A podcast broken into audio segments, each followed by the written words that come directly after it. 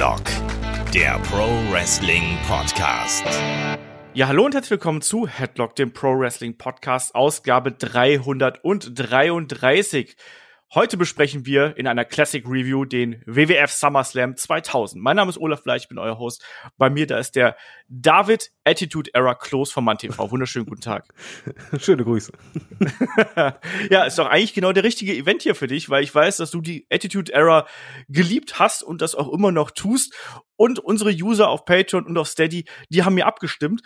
Und ich muss dich erstmal fragen, ist es eine Überraschung für dich, dass gerade der SummerSlam 2000 hier gewonnen hat? Ich habe null damit gerechnet. Ich gebe halt so, ich habe einfach gedacht, es muss halt 92 sein. Ich war halt einfach baff. Also ich gebe halt wirklich zu, deswegen habe ich bei dir auch zweimal nachgefragt, ob es wirklich der ist.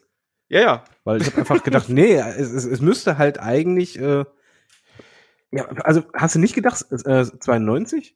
Ich hatte zwei Picks, ehrlich gesagt. Ich habe gedacht 92 oder 2002. Also einmal Bulldog gegen Bret Hart oder eben Shawn Michaels gegen Triple H und Rock vs. Brock. Das waren so meine beiden Kandidaten. Und dass es dann hier 2000 geworden ist, ich glaube, das hängt auch ganz stark mit der Attitude Era zusammen und die Faszination, die dahinter ist und vielleicht auch so ein bisschen die Nostalgie, was da irgendwie noch mitschwingt, plus TLC, wir haben dieses ominöse Main Event mit dem Triple Threat zwischen Kurt Angle, The Rock und Triple H. Da ist einiges dabei, was recht spannend ist, ja. Äh, generell hast du, glaube ich, da, dieser Pay-per-View repräsentiert alles, was die Attitude Era beinhaltete. Also von äh, Crap hin zu äh, lustig, über äh, Overbooking, über Brutalität äh, und äh, Tabus, die gebrochen werden. Also in diesem Pay-per-View hattest du eigentlich alles dabei das stimmt auf jeden Fall. Also das war hier eine sehr, sehr bunte Tüte mit sehr, sehr hohen Highlights und sehr, sehr lowen Lowlights, um es mal auszusprechen. Ähm, wir sind ja auf der Woche auch zum SummerSlam jetzt. Wir starten hiermit quasi dann auch unsere Berichterstattung zum SummerSlam, so wie sich das gehört. Und wir werden da natürlich auch in der kommenden Woche am Samstag haben wir dann hier die Preview auf Lager. Da bin dann ich mit dem Kai zugange, wo wir dann über den äh, SummerSlam 2020 sprechen und das, was wir da erwarten. Am Sonntag gibt's NXT Takeover 30, die Review, dann auch mit dem Kai und meiner Wenigkeit. Ja, und im Vorfeld habe ich mir gedacht, wenn wir schon nicht hier den kompletten Event reviewen, wir hatten letztens das Match of the Week zu Bret Hart gegen den British Bulldog denke ich mir, machen wir ein bisschen Stimmung, hauen wir das hier auch noch in den Free Feed rein. Im Vorfeld ist eine 30-minütige Match-Review mit Shaggy und mir hier auf äh, Patreon und Steady. Da haben wir nächste Woche das Magazin, wo wir nochmal auf die aktuellen Ereignisse eingehen, auch nicht nur bei WWE, sondern eben auch bei anderen Promotions und dann eben auch noch ganz viel anderen Kram, den wir da äh, geplant haben. Also ihr werdet nächste Woche sehr, sehr, sehr viel Headlock hören, um es mal ganz vorsichtig auszudrücken. Und äh, da könnt ihr euch auf jeden Fall darauf freuen. Die Review zum SummerSlam ist natürlich dann auch am Start, so zeitnah, wie es eben geht.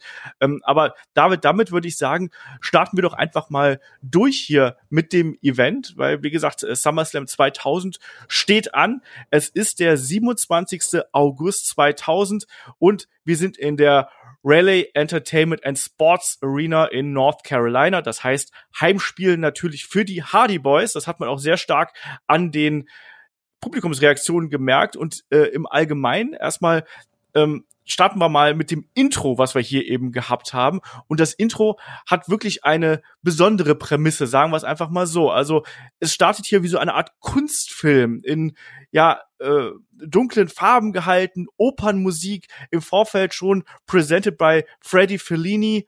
Ähm, der Film heißt Crimes of Passion. Da wird nochmal Rückzug, Rückbezug drauf genommen auf die Geschichte zwischen Triple H, The Rock und, Trip, äh, und Kurt Angle. Natürlich dieser Love Angle, den man da zwischen Triple H, ähm, Kurt Angle und Stephanie McMahon aufgebaut hat, der wird hier im Fokus genommen. Dazwischen kreucht noch Classy Freddy Blassie irgendwie drumrum. Es gibt Masken, die hier fallen.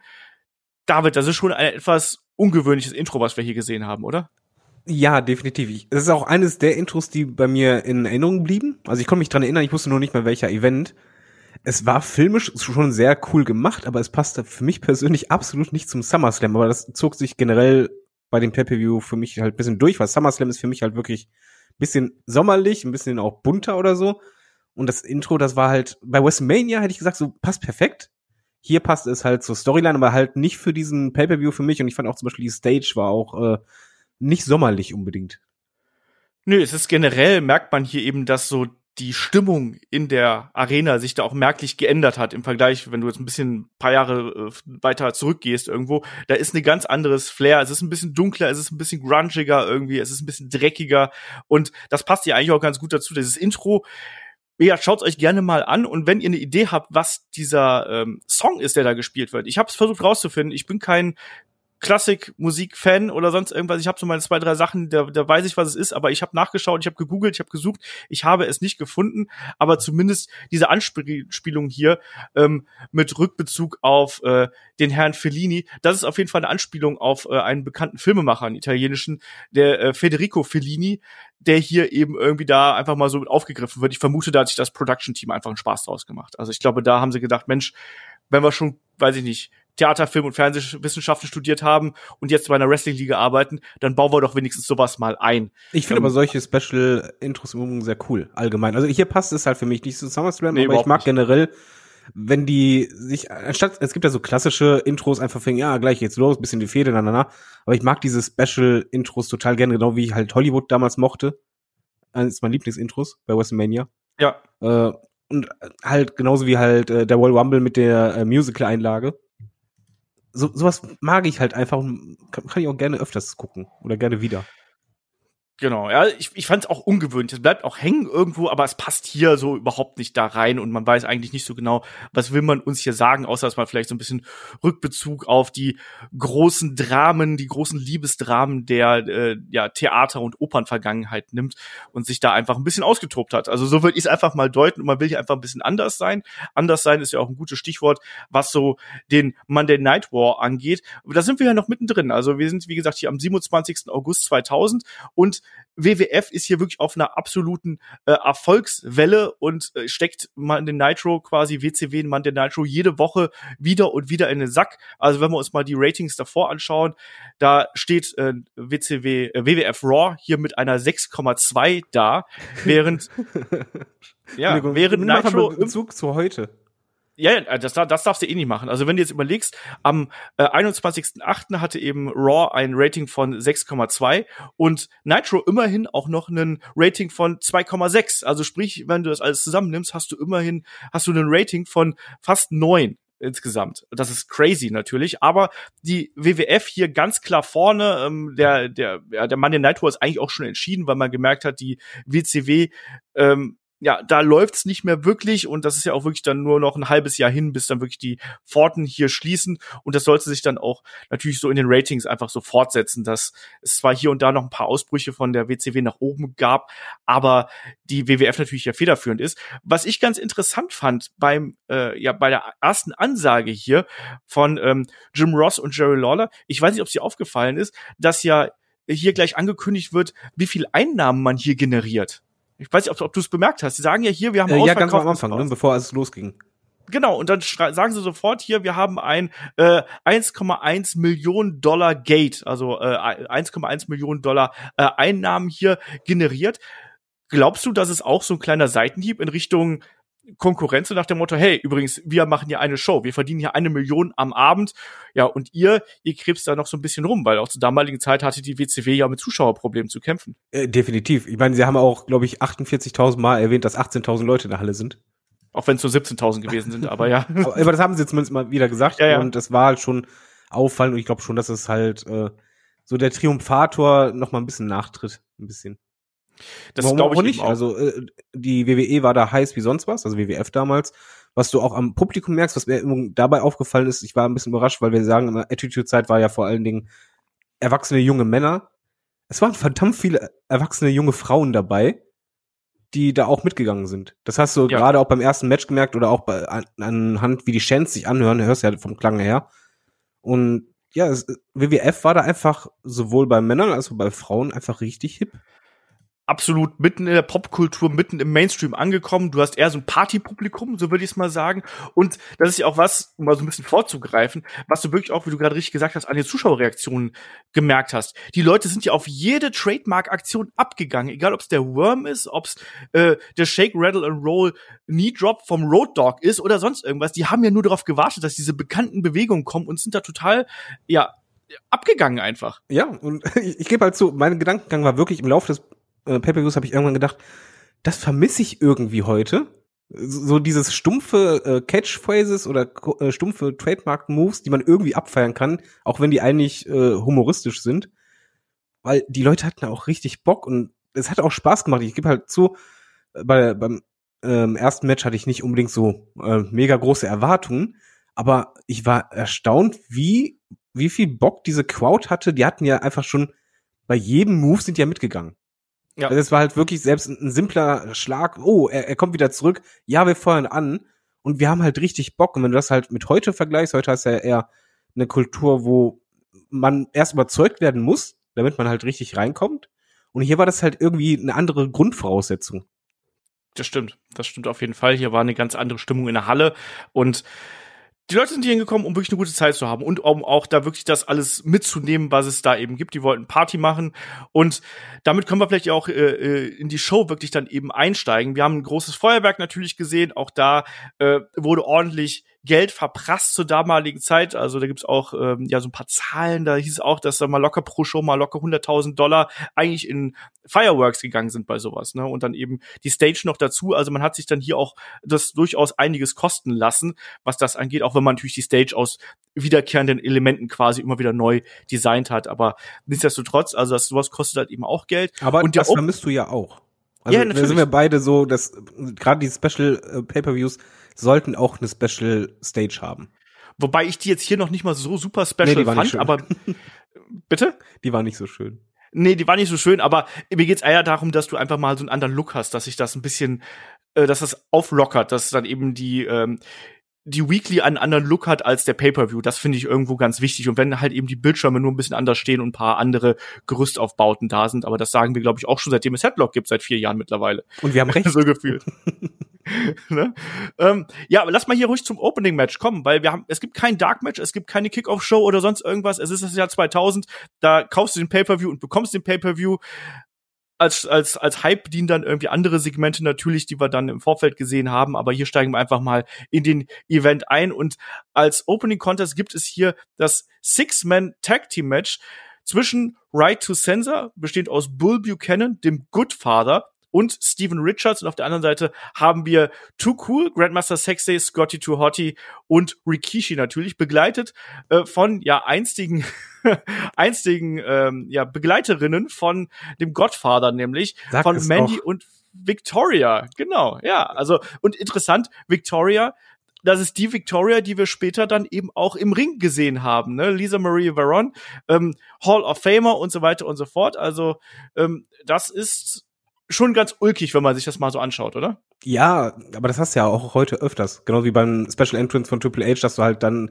da Charlotte und Sasha Banks hast und dann die heute siehst. Victoria, eine meiner Lieblingswrestlerinnen. Ich fand die super klasse damals. Äh, es war halt eine schöne Anspielung an Gottfaser natürlich, weil die waren halt früher bei, bei ihm. Was das Match generell für mich ausgemacht hatte, es war vielleicht wrestlerisch nicht toll, aber ich hatte so Spaß. Ich hatte wirklich einfach nur Spaß. Das war für mich so, ja, leichte Kost, leichtes Booking und so richtig Standard Attitude Era Booking. Also ja. bei, bei dem Match hast du halt direkt gemerkt, okay, es ist das Attitude Era, wie du halt vorhin schon sagtest, die Leute warten auf die Trademark Moves. Äh, du hast natürlich dann den Kontrast schlechthin mit Y2 Sensor mit dem schrecklichsten Theme Song ever.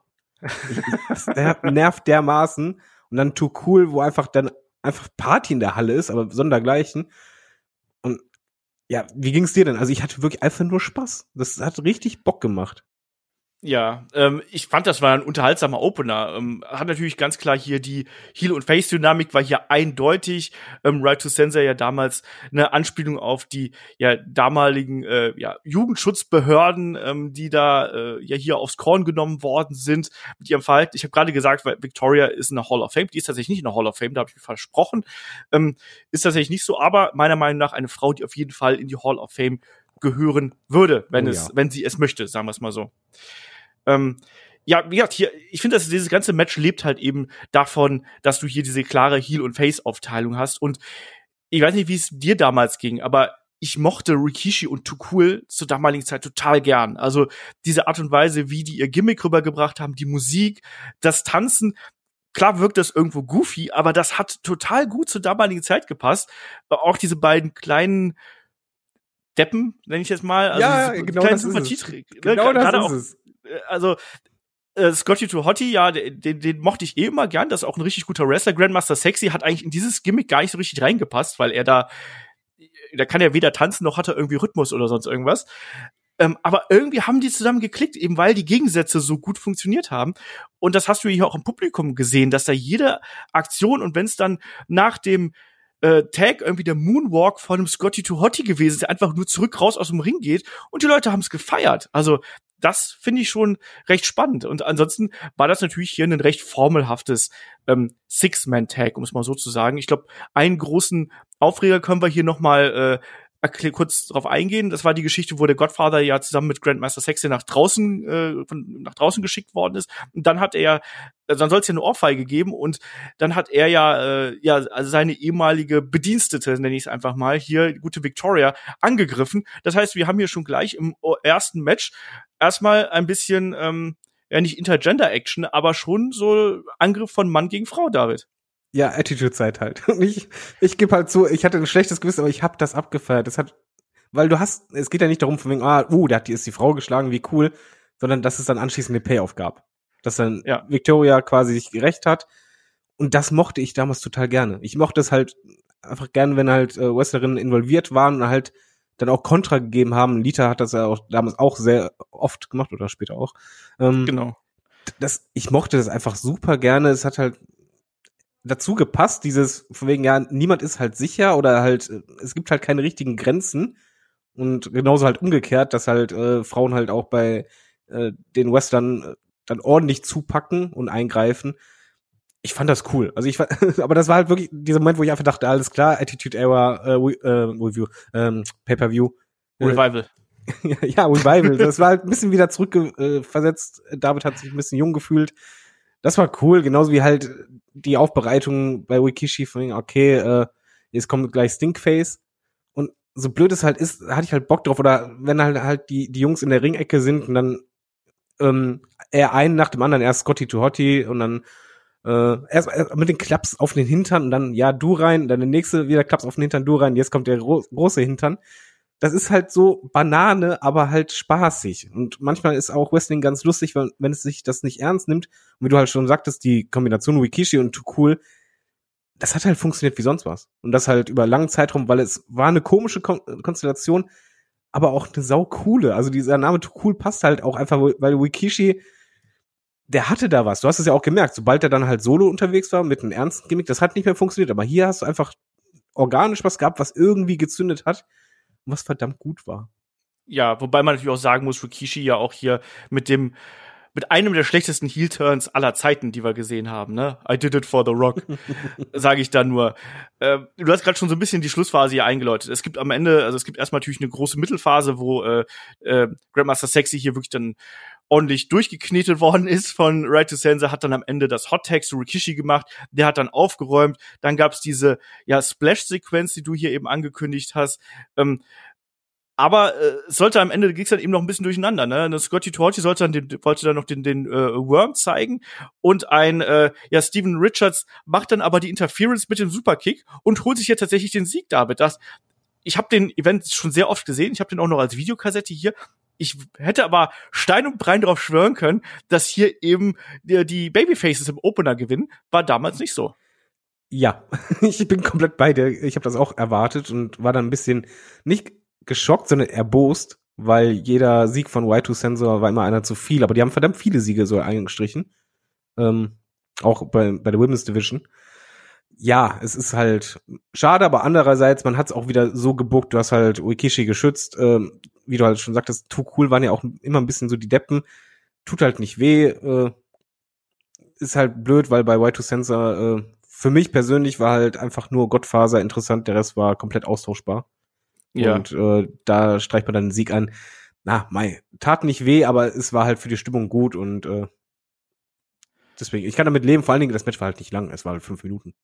Genau, das ist generell was, was wir hier nochmal betonen sollten. Also die Matchzeiten hier teils äh, recht kurz, gerade bei den etwas unwichtigeren Matches äh, sind die bewusst sehr kurz gehalten, ähm, fünf Minuten, sieben Minuten und dann die äh, die Matches, die dann wirklich ein bisschen mehr Bedeutung haben, haben dann eben auch ein bisschen mehr Zeit bekommen. Das TLC-Match dann mit knapp äh, 18,5 Minuten und dann eben der Main-Event mit 20 Minuten durchaus lange. Aber wir haben zehn Matches auf der Karte, deswegen ist es auch total sinnvoll, dass man bei einigen Kämpfen hier die ja, Matchzeiten kurz lässt. Fünf Minuten für den Opener, das tat nicht weh, das ging schnell vorbei. Wrestling relativ standardmäßig, aber es hat Stimmung gemacht und das ist ja letztlich auch die wichtige Aufgabe, die wir dann hier bei so einem äh, Opening-Match natürlich haben. Und weiter ging es dann im Backstage-Segment mit einem von vielen Backstage-Segmenten, weil man sieht ja diese Story von Triple H, Kurt Angle und Stephanie, die zieht man ja komplett über die gesamte Show. Und das kann man ja noch mal so ein bisschen aufrollen, wie das damals gewesen ist, damit man da so ein bisschen einen, einen Flow, ein bisschen ein Gefühl für kriegt, weil das war ja wirklich dann auch die bestimmte Geschichte dieser ganzen Veranstaltung und letztlich auch des Main Events, bei dem es sich dann hier drum gedreht hat. Um es ganz kurz abzukürzen. Ähm, Triple H und äh, Kurt Angle haben beide Ansprüche auf den Championship Title Shot. Ähm, es gab eine Match zwischen den beiden und Chris Jericho. Ähm, da hat eben, da gab es einen Double Pin und dann wurden beide quasi zu Number One Contendern erklärt. Ähm, im Nachgang war es dann eben so, dass die beiden zusammenarbeiten mussten, was dann eben nicht so 100% gut funktioniert hat. Einmal hat ähm, Triple H Kurt Angle bei einem Tag Team Match äh, verlassen und es gab immer wieder Streitereien und natürlich war das hier damals die Zeit, wo Triple H schon mit Stephanie McMahon verheiratet gewesen ist, also ne, onscreen verheiratet gewesen ist mit dieser ominösen ähm, wie nennt man das denn? Las Vegas Koma äh, Hochzeit da an der an der Bude mehr oder weniger. Und die Ehe kriselte eh schon ein bisschen. Genau, die Ehe kriselte eh, da war, war auch Trish Stratus war da auch noch mit drin und ja über die ähm, Wochen ähm, gab es halt immer wieder Missverständnisse zwischen den beiden und es kulminierte dann schließlich damit, dass am äh, 24. August gab es dann eben ein ähm, Mixed Tag Team Match zwischen ähm, jetzt muss ich gerade mal ganz kurz schauen zwischen ähm, The Rock und Lita auf der einen Seite gegen Kurt Angle und Stephanie McMahon Helmsley auf der anderen Seite.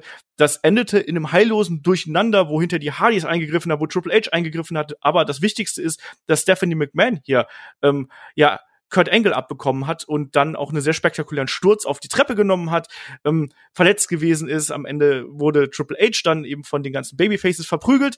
Kurt Angle wiederum hat ihn stehen lassen und ist dann backstage gegangen, um sich um Stephanie zu kümmern und hat dann eine sichtlich benommene Stephanie geküsst und die war erst äh, ein bisschen widerborstig und hat dann aber scheinbar dem Kuss erwidert. Oder Fantastische Story. Ich, nee, nein, das ist für mich richtig gutes äh, Storytelling. Heißt ja nicht von wegen, ah, das ist qualitativ mega, aber das nimmt dich als Zuschauer mit, weil du wissen möchtest, wie geht's weiter über die Wochen. Das hat sich halt, wie du sagst, gezogen und gerade dieser Kuss, den werde ich nie vergessen, weil der verdammt gut umgesetzt wurde, weil einfach anfangs wird sie geküsst, hebt die Hände noch, will sich eigentlich wehren und dann legt die die Hand auf seine Schulter und das ist halt eine Kleinigkeit, die so gut funktioniert hat und ich weiß noch, wie das damals war, dass du dann richtig dieses Raunen im Publikum gehört hast. Ja. Dass sie dann die Hand drauflegt, so, oh. Und ich fand das nun auch sehr gut. Ich habe auch nichts gegen, wenn das bei Pepeus gemacht wird. Im Gegenteil, ich mag das sogar sehr. Wenn man eine starke Storyline hat, die eh schon lange aufgebaut ist, und man das innerhalb des Pay-Per-Views immer wieder weitererzählt und dafür auch ein bisschen für mehr Spannung sorgt. Weil das, äh, die Backstage-Segmente waren ja dafür da, um Spannung aufzubauen. Das hat bei mir sehr gut funktioniert, weil immer mehr Fragezeichen waren, ja, oh, vielleicht ja doch, komm, jetzt kriegen sie sich vor dem Match doch, raufen sie sich doch zusammen, hm, oh, vielleicht tendiert sie ja doch eher zu Kurt, hm. Ich fand das halt, das ist halt Daily Soap-mäßig, aber verdammt gut.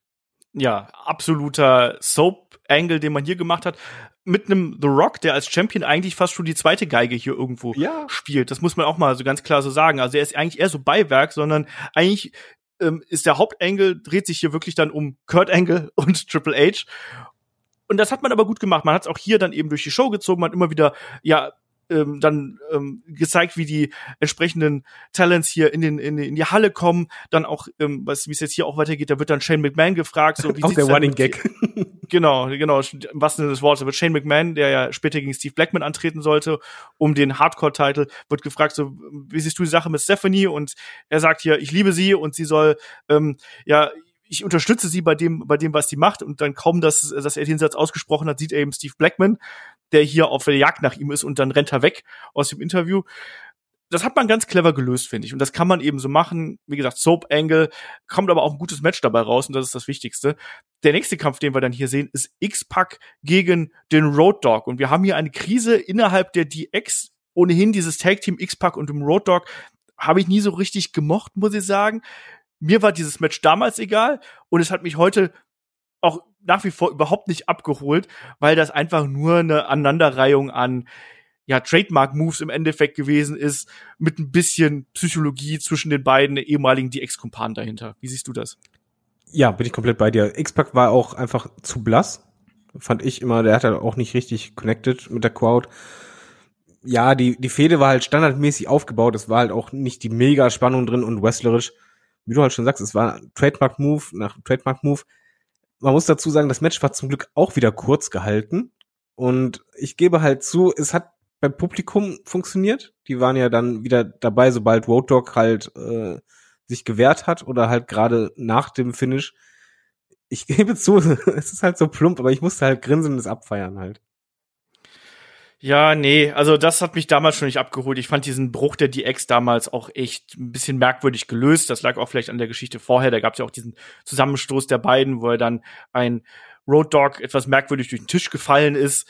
Ich habe mich immer gefragt, so mein Gott, äh, was, was, was tut mehr wie auf einen glatten Ringboden oder auf den glatten Betonboden draußen fallen oder durch den Tisch? Ja, das ist ja reingesprungen fast schon.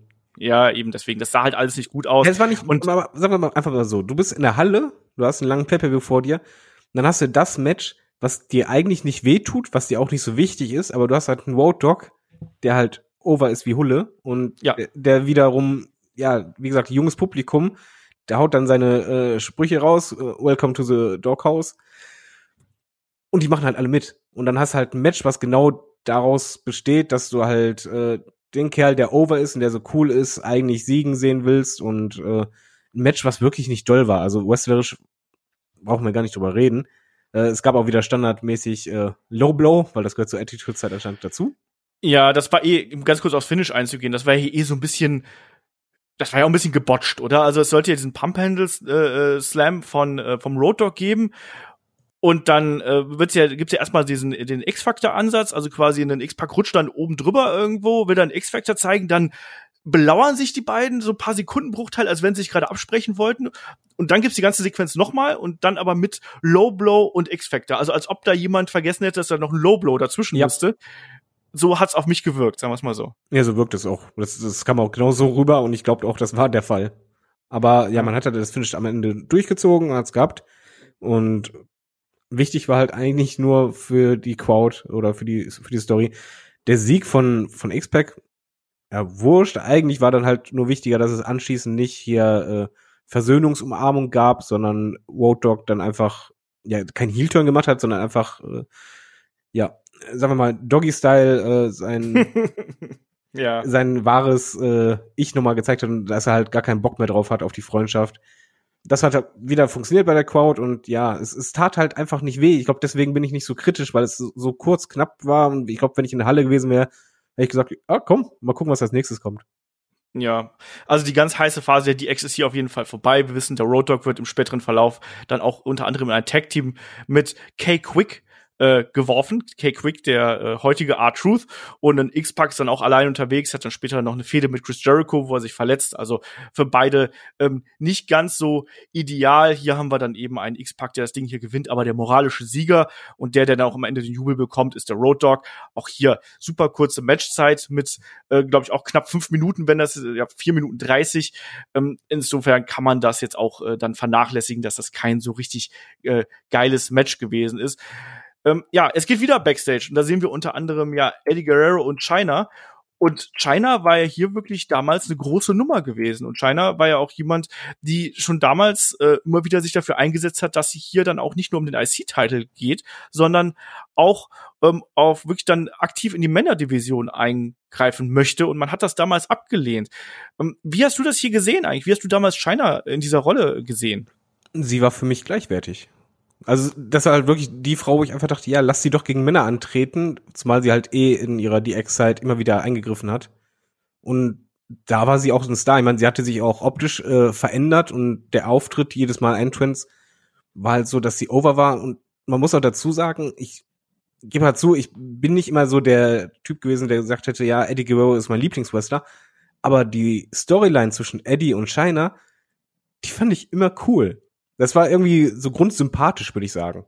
Man hatte irgendwie ja. Spaß gehabt, dass sie halt äh, es war so ein bisschen so Teenager-mäßig, von ja, ich, ich finde dich so toll und ja, okay, mal Komplimente hier und da und er hat sie auch unterstützt und äh, ja, ich fand, ich fand das damals wirklich gut. Also, das war halt auch. Mir ist das damals China auch noch mal China sieht ja auch wie ein Star nächste aus. Sprung.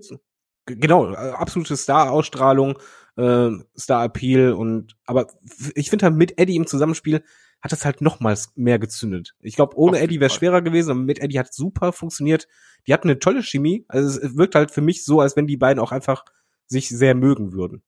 Ja, bin ich, bin ich komplett bei dir. Also man merkt hier, dass da eine Sympathie herrscht und man stellt ja hier diese beiden Teams, die aufeinandertreffen um den Intercontinental Championship, die stellt man ja hier schön kontrastierend gegenüber. Auf der einen Seite Eddie und China, wo dann Eddie auch sagt, hey, vollkommen okay für mich, wenn du heute das Ding gewinnst und den Pinfall holst, dann bist du halt IC-Champion, kann ich damit leben, ich äh, mache mir keine Sorgen drum, ich bin nicht eifersüchtig oder sonst irgendwas. Und dann haben wir ja den amtierenden Champion Val Venus und seine Managerin Trish Stratus, wo äh, er dann eben auch ganz klar zu ihr sagt, hör mal, ähm, hier geht's nicht darum, ja, wer besser aussieht oder sonst irgendwas, sondern hier geht's um das große Gold und ich will das Ding behalten und zieh du gefälligst mit.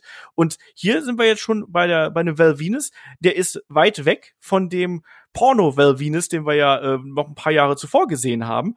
Ähm, wie hat dir damals der Val Venus hier gefallen? Mit kurz geschorene Haare, kein Handtuch mehr, kein Hello Ladies, kein Handtuch mehr und äh, wie wie mochtest du das damals? Das Hello Ladies kam ja später wieder. Ja. äh, ja, ich gebe zu, weil Venus ist für mich so ein Worker, den ich immer gerne mochte. Also den, den sah ich gerne im Ring, das war halt kein Topstar mit dem, mit der Gimmick-Änderung. Ich fand, der hat das schon gut rübergebracht. Wobei er mir halt vorher besser gefallen hatte, weil da fehlt halt dieses ganz spezielle Etwas, was ihn komplett abgehoben hat. Äh, das war halt einfach das, was ein bisschen weg war. Wobei ich sagen muss, Twitch an seiner Seite war ja auch so, das hat sich ja immer mehr wie soll ich sagen, du warst eigentlich live dabei, um zu sehen, wie Twitch immer sicherer wurde. Ja. Und immer besser in ihrer Rolle. Und ich fand halt, dieses Zusammenspiel hat sehr gut funktioniert, wie du halt schon gesagt hast. Er war ja auch derjenige, der halt, sie war im Grunde genommen ein bisschen so das schöne Beiwerk ähm, mit einem unglaublichen Push-up. Ähm, ja. so, sondergleichen, aber es passte zu der Zeit und es, es war ein schönes Kontrastprogramm und auch da finde ich war auch eine Chemie da, die die funktioniert hat. Also deswegen, also ich habe Velvinis gerne gesehen, gerade mit äh, Tusch an der Seite. Und ich hatte auch wirklich Bock auf das Match, als es anfing. Ja, also da hat man hier auf jeden Fall gute Vorarbeit geleistet mit diesen beiden Teams. Und die Regel war ja wirklich dann auch so, wer auch immer hier den Pinfall holt, der wird Intercontinental Champion. Das heißt, äh, da ist einiges möglich gewesen. Natürlich wollte Val Venus hier den Titel behalten. Deswegen war es natürlich auch allein dadurch, dass wir diesen ja ungleiche Teams eben gehabt haben, war es für Valvinus fast schon so eine Art äh, Handicap-Match hier. Und das hat sich dann auch gleich am Anfang gezeigt, wo dann auch ähm, ja Eddie und Shiner relativ früh dann zusammengearbeitet haben, Double Flapjack gezeigt haben. Das Wrestling von China war hier ein bisschen off, wie ich finde. Sie war da manchmal so ein bisschen, ein bisschen ähm, äh, drüber irgendwo. Eine Trish hat sich komplett rausgehalten, hat dann gerade in der Anfangsphase nur mal so von von hinten attackiert, äh, so ein bisschen abgelenkt, so wie sich das für eine gute ähm, äh, Managerin irgendwo äh, gehört. Aber erstmal ist dann China diejenige, die dann hier die Aktionen einsteckt, ähm, dann sich später mit einem Low Blow und die, die zurückkämpft. Es gibt dann den äh, den Hot Tag zu ähm, äh, zu zu Eddie, ähm, das bleibt aber nicht allzu lange. Es gibt eine sehr spektakuläre Spin-out Powerbomb dann im Anschluss. Die war und super. Die, die war absolut super und dann eben auch tatsächlich mal ähm, eine Trish Stratus im Ring, die dann äh, ja auch ein Eddie ein bisschen bearbeitet, zumindest mit ein paar Kicks und so. Und ja, dann gibt's aber natürlich den den äh, den Take zu China und, und das China, Dach flog äh, weg. Genau, das Dach flog weg und China räumt dann erstmal auf, auch mit dem Handspring Elbow, äh, den wir dann da gegen Valvinus gesehen haben. Ja, und um mal hier so ein bisschen die, die Sache ein bisschen kürzer zu halten, eine China schnappt sich dann am Ende eine, eine Trish. Ähm, es gibt es gibt Clotheslines im Ring, generell die Clotheslines von China fand ich äh, sehr beeindruckend, auch die gegen gegen Valvinus, da war schon ordentlich Kraft dahinter. Ähm, und zum Abschluss, äh, ähnlich wie wir es später auch bei WrestleMania 17 zum Beispiel sehen, gibt's den Press Slam von China gegen Trish. Ja, und eine China pinnt dann Trish und wird äh, zum zweiten Mal Intercontinental Champion, weil davor hat sie ja schon mal den Titel von ähm, Jeff Jarrett damals äh, gewonnen. So, was sagst du hier zum Match? es tut mir leid, ich hatte meinen Spaß. Das, das war bis dato das Match, wo ich am meisten Spaß hatte, gebe ich halt ehrlich zu. Einfach auch, weil ich vielleicht ein bisschen stumpf eingestellt bin, das war so ein Standard-Attitude-Booking äh, wieder, wo du eigentlich nur darauf gewartet hast, dass Shiner und Twitch im Ring äh, aufeinandertreffen, weil du halt weißt, Twitch hat gar keine Chance. Und ich fand halt auch die Umsetzung sehr cool, als äh, Well und äh, Twitch eine Double Clothesline zeigen wollten und er wird äh, festgehalten, sie knallt alleine gegen Shiner. Und die reagiert halt gar nicht. Ja. Ähm, das war halt, ja, wie soll ich sagen, das ist, äh, ich würde es vergleichen mit so einem äh, McMahon-Match bei WrestleMania. Das ist halt wrestlerisch ja. nicht die obergrößte äh, Sache schlechthin, aber es gibt halt diesen einen Moment, worauf alle hinwarten und das Publikum war ja komplett dabei. Man muss ja auch sagen, das Absolut. war echt laut und, und jedes Mal, wenn es halt kurz davor war, so, ah, komm, Twitch gegen Shiner, jawohl, jawohl, jawohl, und dann passierte das. Und dann gingen die alle ab, wie sonst was und Shiner gewinnt den Titel, äh, hält den Titel vor allen Dingen halt auch fest, ist, hat es geschafft, Eddie freut sich für sie.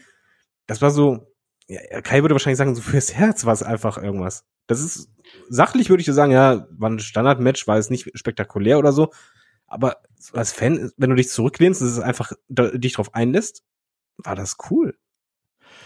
Ja, also innerhalb der Story hat das irgendwo schon Sinn gemacht. Ähm, das Match war in Ordnung, das lebt natürlich auch hier wieder von den Charakteren. Das Wrestling war auch okay, gerade wenn Eddie und Val im, im, Match gewesen sind, war da ein guter Fluss drin, waren da auch ein paar spektakuläre, schöne Aktionen drin. Ich habe gerade dieses Spin-Out Powerbomb angesprochen. Ähm, das konnte man so machen. Kein herausragendes Match, aber innerhalb der Geschichte schon spannend und natürlich ist das auch so ein bisschen die Entwicklung für einen äh, Val Venus, wo man der dann ja späteren Verlauf auch zu Right to Sensor hier äh, wechseln sollte und äh, sich von Stratus lossagen sollte. Also hier stehen eindeutig die Charaktere im Vordergrund und ähm, du sagst, das Publikum war dabei, bin ich komplett bei dir, äh, haben's, die haben es gefressen. Ich fand das Match in Ordnung, war auch wieder ähm, recht kurz und deswegen äh, kann ich damit so als relativ schnell getaktete Show, wie ich finde, kann man damit echt gut leben, weil du hast eigentlich das Gefühl, dass du wenig Momente, gerade auch in dieser Anfangsphase, wo die Matches jetzt nicht so outstanding sind, aber du hast einfach das Gefühl, dass du immer irgendwas Neues bekommst und das ist alles irgendwie ein bisschen anders. Und das mochte ich hier an der Show. Und auch wenn es halt eben vom Wrestling her sagen wir es mal ehrlich, eher unterdurchschnittlich gewesen ist. Ja, es war auf jeden Fall nicht SummerSlam würdig vom Wrestlerischen her, aber es war einfach, ich würde sagen, leichte Kost wo du einfach, wenn du mit deinen Freunden da bist und du willst einen schönen Abend haben, dann kommst du in die richtige Stimmung. Du hast dann einfach ja. Spaß. Du sagst dann nach den ersten 30 Minuten von wegen, ey, mach doch richtig Laune hier. Mal schauen, was als nächstes passiert. Ich glaube, das war auch eher der Aufbau so, dass im Laufe des Pay-per-Views dann kommt, geht es halt wirklich eher ums Wrestlerische oder, oder da kamen halt jetzt die wrestlerisch besseren Sachen später und anfangs war es eher, würde ich sagen, Unterhaltung. Ja, so ein bisschen, dass du auch ein bisschen in die Show reinkommst, dass du die Laune bekommst irgendwie, dann dass du vielleicht schon zwei Bier getrunken hast, wenn dann eben der Main Event kommt oder so. Ja, vor allem, ähm, du bist ja auch nicht ausgepowert, muss man auch sagen, durch die kurzen ja. Matchzeiten. Wir haben es ja manchmal bei pay dass du anfangs echt den Show-Stealer schlechthin hast, der geht dann 20 Minuten. Und dann bist du emotional erstmal so, du musst ja quasi wieder reinkommen oder es muss irgendwas da sein, was das top, damit du wieder reinkommst. Und hier haben sie eigentlich einfach gemacht, wrestlerisch ist es einfach, das zu überbieten, was bislang kam es war halt einfach Unterhaltung, aber die halt Spaß gemacht hat. Ja. Genauso ist es. Ähm, danach dem Match geht's noch mal backstage. Da sehen wir Stephanie äh, mit äh, ihrer privaten Stylistin, die sie hier schminkt und die so ein bisschen rumfragt, hier, so wie war das denn letzte Woche und so. Und dann sagt Stephanie, ja, äh, ne, Kurt ist ja immerhin auch ein guter Küsser und so. Also und da wieder Raunen im Publikum. Genau. Hast das gehört? Genau. ich fand das super. Ich liebe das, wenn du Publikum hast und ich so, oh. ja, so ein bisschen Talkshow-Style natürlich ja, auch. Ja. Ne? Also äh, Jerry Springer lässt da auf jeden Fall grüßen. Nächstes Match ist hier äh, der Kampf zwischen Taz und Jerry the King Lawler gewesen. Die Fehde zwischen ja, Taz und Jim Ross wurde ja im Vorfeld aufgebaut. Es gab dann hier ähm, die Attacken von äh, Taz auch gegen äh, Jim Ross äh, im Vorfeld, dann mit der mit der äh, Autoscheibe, wo dann ein Taz Jim Ross entführt hat, den im Auto eingesperrt hat, die Scheibe eingeschlagen hat und Jim Ross dann eben Glas äh, ins Gesicht bekommen hat und so. Ähm, ja, Taz vielleicht nicht gerade in der glücklichsten Rolle seiner Karriere, oder? Ja, absolut äh, schade, weil sein Debüt war super und danach kam halt einfach gar nichts mehr und das war undankbar. Die Storyline, im Grunde genommen, ist so eine Standard-Kommentatoren-Storyline, äh, wo man so viel reinpackt und so viel Zeit auch rein investiert, aber was halt gar nicht zündet. Und äh, hier war es halt für mich dasselbe. Gerade auch Jerry Lawler. Ich habe halt überlegt während des Matches so, wie viele Fäden hatte er seit der Kommentator war? Und er hatte ja ein paar Fäden dann oder bis immer wieder mal ein Match, die gut waren und da war halt gar nichts dabei. Und das ja. schloss halt quasi mit an und Tess war halt derjenige, der darunter leiden musste, weil es ging ja darum, das Publikum äh, zufriedenzustellen und nicht ihn zu pushen. Und dann stellst du ihn halt gegen einen alten Mann rein, äh, in der Fehde, wo er halt einen alten Mann niedermacht, einen anderen alten Mann, der wehrlos ist. Hm. Genau, Non-Wrestler ja auch noch dazu. Ja, das ist halt alles von der Konstellation her nicht so doll. Es war halt, hier stand ganz klar die Story im Vordergrund, aber die hat halt nicht funktioniert. Ja, das Match war auch nicht besonders herausragend. Oh, okay. Also Jerry Lawler mit seinen Standardaktionen, die ja schon recht unspektakulär sind. Einen Taz auch hier mit sehr, sehr ähm, minimalistischen Heelwork, würde ich einfach mal sagen. Schläge, Tritte, Clothesline. Also da war nicht viel zu sehen. Den alten Test sehen wir dann vielleicht höchstens in dem einen Moment, wo Jerry Lawler seinen Piledriver zeigt und Test den No-Cell. Das hat er ja äh, auch in der ECW gerne gemacht, dass er halt eben keine ähm, Aktionen hier verkauft hat.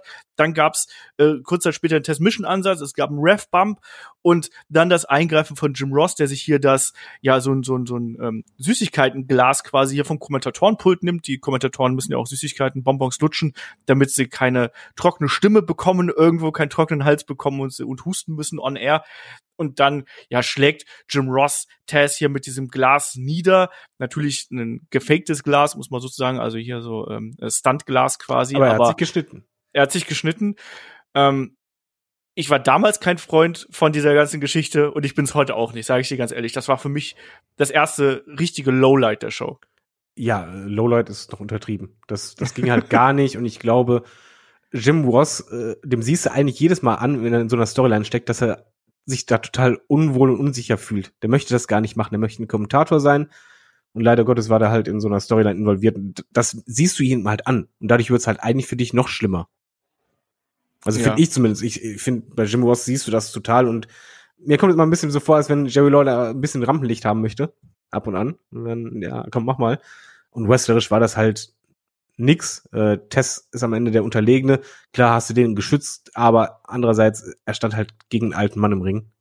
Und äh, war nicht gut. Auch wenn es Blut gab, nee, das hätte man komplett streichen können und das war halt einfach, äh, es passte auch gar nicht da rein. Nee, das, das Match wirkte irgendwie so ein bisschen äh, out of place und insgesamt ähm, hat das dann da auch irgendwie nicht mehr so gepasst. Aber hier war es dann ja auch wirklich schon so, dass ein äh, Taz ja auch wirklich schon gesundheitliche Probleme äh, gehabt hat und allein deswegen ja auch ähm, nicht mehr so, er war so eine Mischung aus gesundheitlichen Problemen und Charakterwandel, den wir hier gesehen haben, weil er konnte eben nicht mehr diese, oder man wollte ihn bei, WW, äh, bei der WWF nicht als diese Human Suplex Maschine haben, der alles zerstört hat, sondern man wollte einen anderen Heel-Charakter haben, den hat man hier versucht zu etablieren. Aber ob das dann der richtige Weg gewesen ist, wage ich auch mal zu bezweifeln. Nein, wir wissen es ja. Wir wissen, was daraus ja, geworden ist. Ähm, und er hatte man ja auch im Nachgang hat er ja auch eigentlich keine größere äh, Rolle mehr gespielt ähm, und hat dann ja eigentlich auch 2002 äh, seine Karriere ja an den Nagel gehängt und war ab da ja eigentlich nur noch als Kommentator ähm, zugegen. Und da macht er ja auch heute noch einen sehr, sehr guten Job, muss man ja sagen. Ja, ähm, generell, also am, am Mikrofon, ich finde auch bei AEW, die Promos, die genau. er hält, die sind richtig gut genau, das Reden, Reden kann er und hier war leider dann eben auch schon zum Ende seiner Karriere. Ähm, das Match können wir relativ schnell abhaken, um dann zum nächsten Match zu kommen. Da haben wir nämlich den Kampf äh, um den Hardcore-Title und da äh, ist es dann so, dass Shane McMahon, der Champion, auf Steve Blackman trifft und hier war es so, dass bereits im Vorfeld hat dann ein Mick Foley auch die 24-7-Rule, die es ja damals auch schon gegeben hat, ähm, ausgesetzt, damit äh, hier auch wirklich dieses Match zustande kommt zwischen den beiden. Und ja, Shane McMahon gegen Steve Blackman. Das klingt auf dem Papier jetzt erstmal nicht so spektakulär, war es eigentlich auch nicht, bis die letzten zwei Minuten da gewesen sind, oder? Also äh, Shane McMahon erstmal der Chicken Shit hier so ein bisschen, hat sich nicht getraut und dann ein Blackman, der ihn hier ordentlich mit allen möglichen Gegenständen durchprügelt. War eine unterhaltsame Phase, bis dann ja TNA eingegriffen haben, David. Genau so sehe ich es auch. Also es war, ich fand den Anfang sehr cool, als die beiden raus sind und Shane, das habe ich so selten gesehen beim Wrestling, äh, rennt quasi durchs Publikum und Blackman nimmt aber die andere Richtung und fängt ihn quasi ab. Ja. Äh, als äh, Shane ihn halt nicht sieht, springt er ihn entgegen und haut ihn dann halt den Deckel von einem Mülleimer äh, voll drüber. Das fand ich gut. Ich fand das sehr intensiv. Ich mochte im Übrigen Steve Blackman sehr. ich weiß, der hat nicht sehr viel Charisma, was der halt immer hatte im Ring, was mich so total beeindruckt hat, war diese Schnelligkeit bei den Moves. Ja. Er kann so unfassbar schnell schlagen und treten. Ich fand das bis, bis zum Eingriff echt gut und beim Eingriff wurde es dann halt einfach äh, schwierig zu gucken, weil es war halt einfach dein Handicap und du wartest auf diesen einen Moment, wie schafft er es dann halt, äh, die beiden außer Gefecht zu setzen, damit es dann wieder normal wird.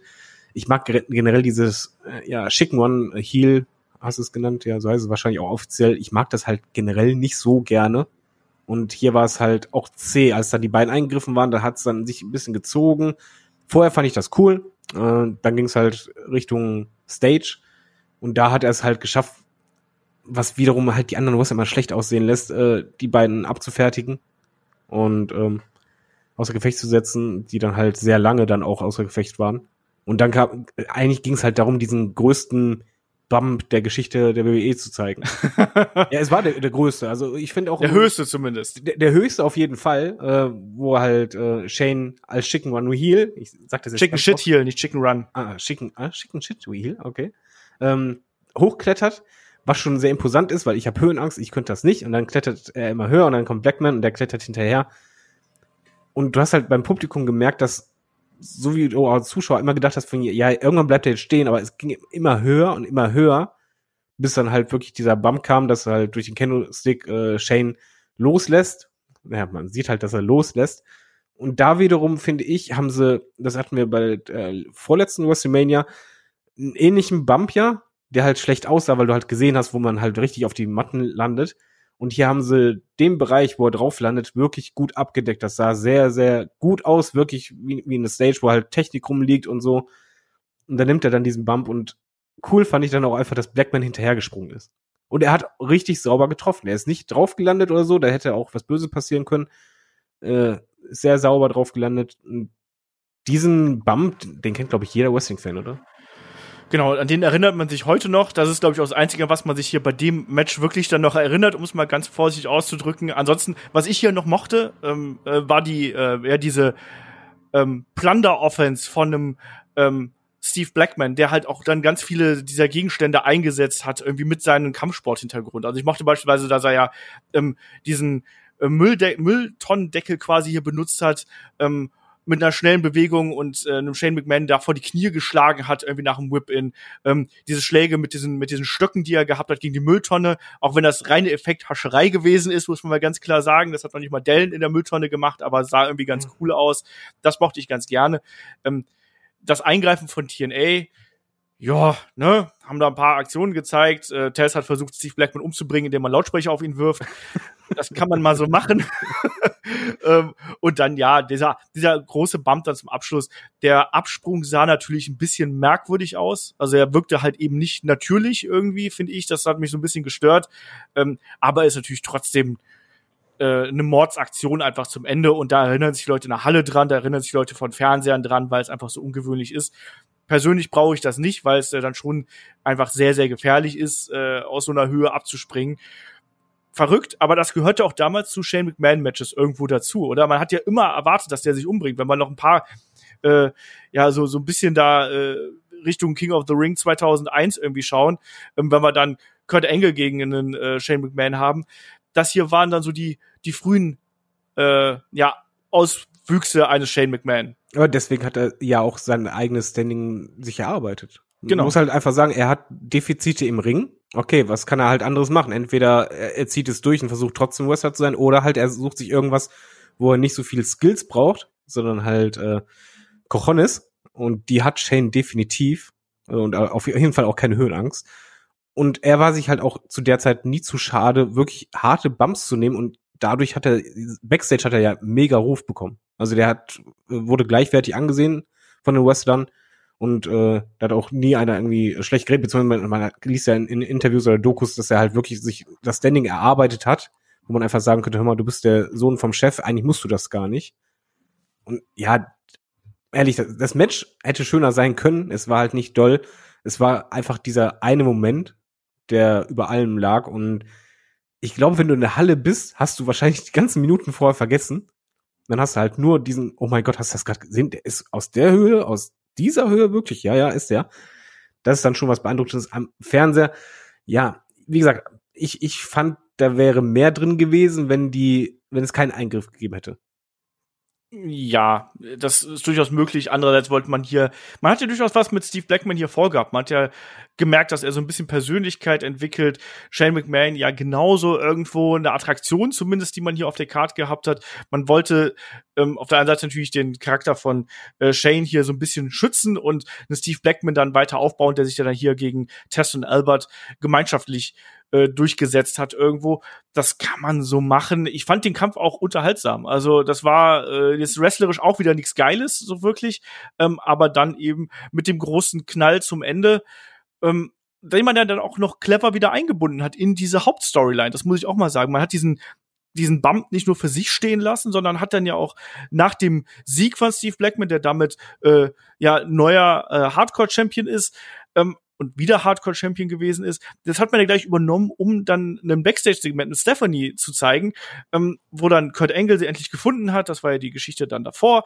Und ähm, Kurt eigentlich über diese Sache mit dem Kuss sprechen möchte, aber Stephanie total aufgelöst ist und ähm, dann fragt ja hier, ne, das ist mir gerade egal, aber was ist denn mit Shane? Geht's ihm gut? Geht's ihm gut? Und dann will ja Kurt sie beruhigen, nimmt sie dann ja auch in den Arm und in dem Moment platzt ja dann auch noch Mick Foley rein und sagt dann ja, das ist super. Ja, und, und also zum einen auch um den, äh, ja, um den äh, ja, Foley-Charakter damals als Commissioner ein bisschen zu präsentieren. Ähm, das klappt im Deutschen nicht, weil äh, Kurt, Kurt Engel sagt ja irgendwie, ja, der hat den, ähm, der hat so ein bisschen äh, ist ein bisschen angeschlagen, der gute Shane McMahon, aber ihm geht's gut. Und äh, Mick Foley sagt ja, ähm, ja, es heißt, er wäre right on his kisser gefallen. Ne? Also es klappt im Englischen nicht, aber auf dem, äh, na, also auf dem Arsch gelandet heißt das äh, wörtlich übersetzt. Aber Kisser hat natürlich dann auch zweideutige Bedeutung hier in dem Punkt. Aber äh, ganz ehrlich, ich finde das so fantastisch, weil das hast du ganz selten, das oder damals mochte ich das sehr gerne, wenn so Storylines ineinander verwoben sind.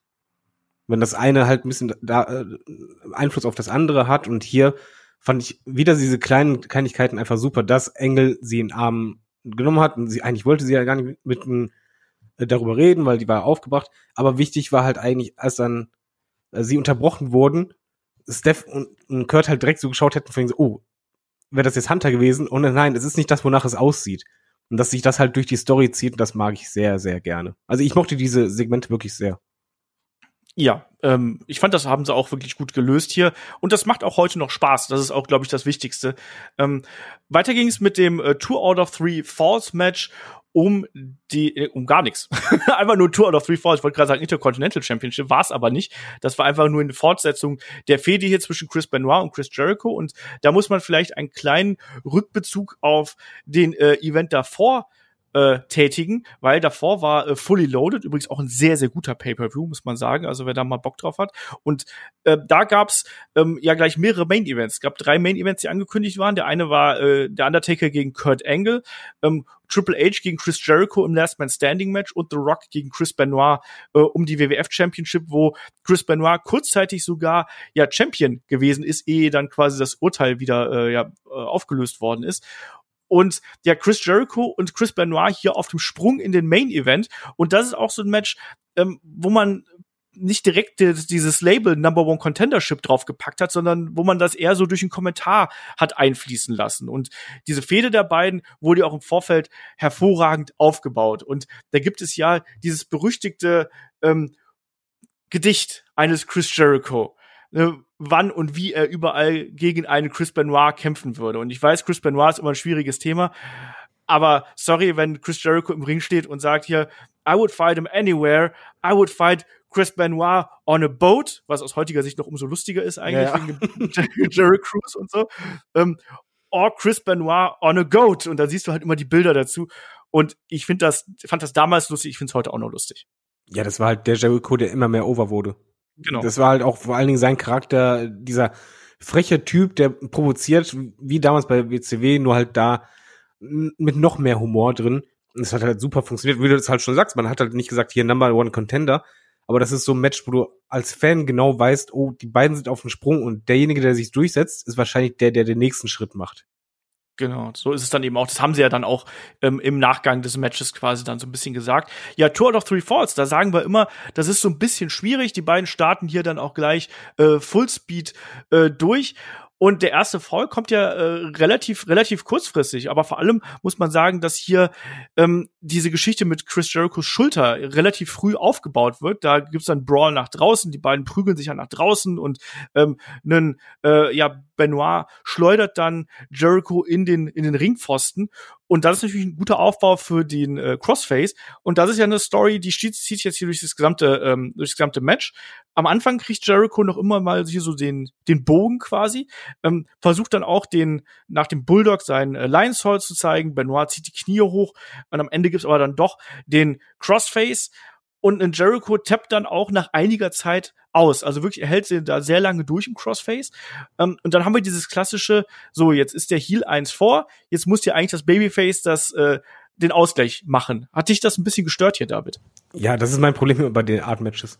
Weil du es eigentlich nur so bucken kannst, weil sonst lässt du den anderen doof aussehen. Wir hatten zwar auch schon mal Matches, die halt 2-0 ausgegangen sind, aber das sieht halt immer doof aus. Du brauchst halt den Ausgleich und deshalb weißt du halt, was passiert.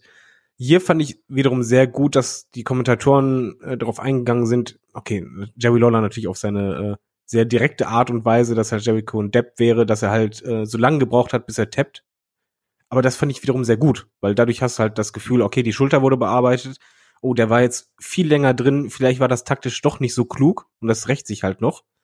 Aber äh, ja, es kam halt doch nochmal anders. Äh, Jericho konnte halt äh, sich zurückkämpfen und äh, es war eher ein Hin und Her, als, als statt, dass es irgendwie Jericho äh, dominiert hätte. Es war wirklich dann Hin und Her, wo dann aber Jericho am Ende halt dann doch den Ausgleich erzielt, äh, der halt zu erwarten war. Also ja, genau. mich stört's einfach bei der Art mit äh, total ich, ich muss sagen, was mich hier so ein bisschen gestört hat, war, dass wir so eine sehr lange, also vom, vom ersten zum zweiten Fall, gab es eine sehr lange Dominanzphase von Chris Benoit. Und da hat sich für mich ein bisschen gezogen. Also das wäre sehr viel äh, ja bearbeiten der Schulter und so. Und obwohl ich das eigentlich mag, war das hier mir einen Tacken zu undynamisch und Tacken zu zäh, bevor dann Jericho, wie du es richtig gesagt hast, hier dann auch zurückgekommen ist und dann am Ende ähm, mit dem ähm, mit dem mit dem Lion Tamer, mit dem Walls of Jericho hier dann eben ähm, den zweiten Fall geholt hat und dann ausgeglichen hat.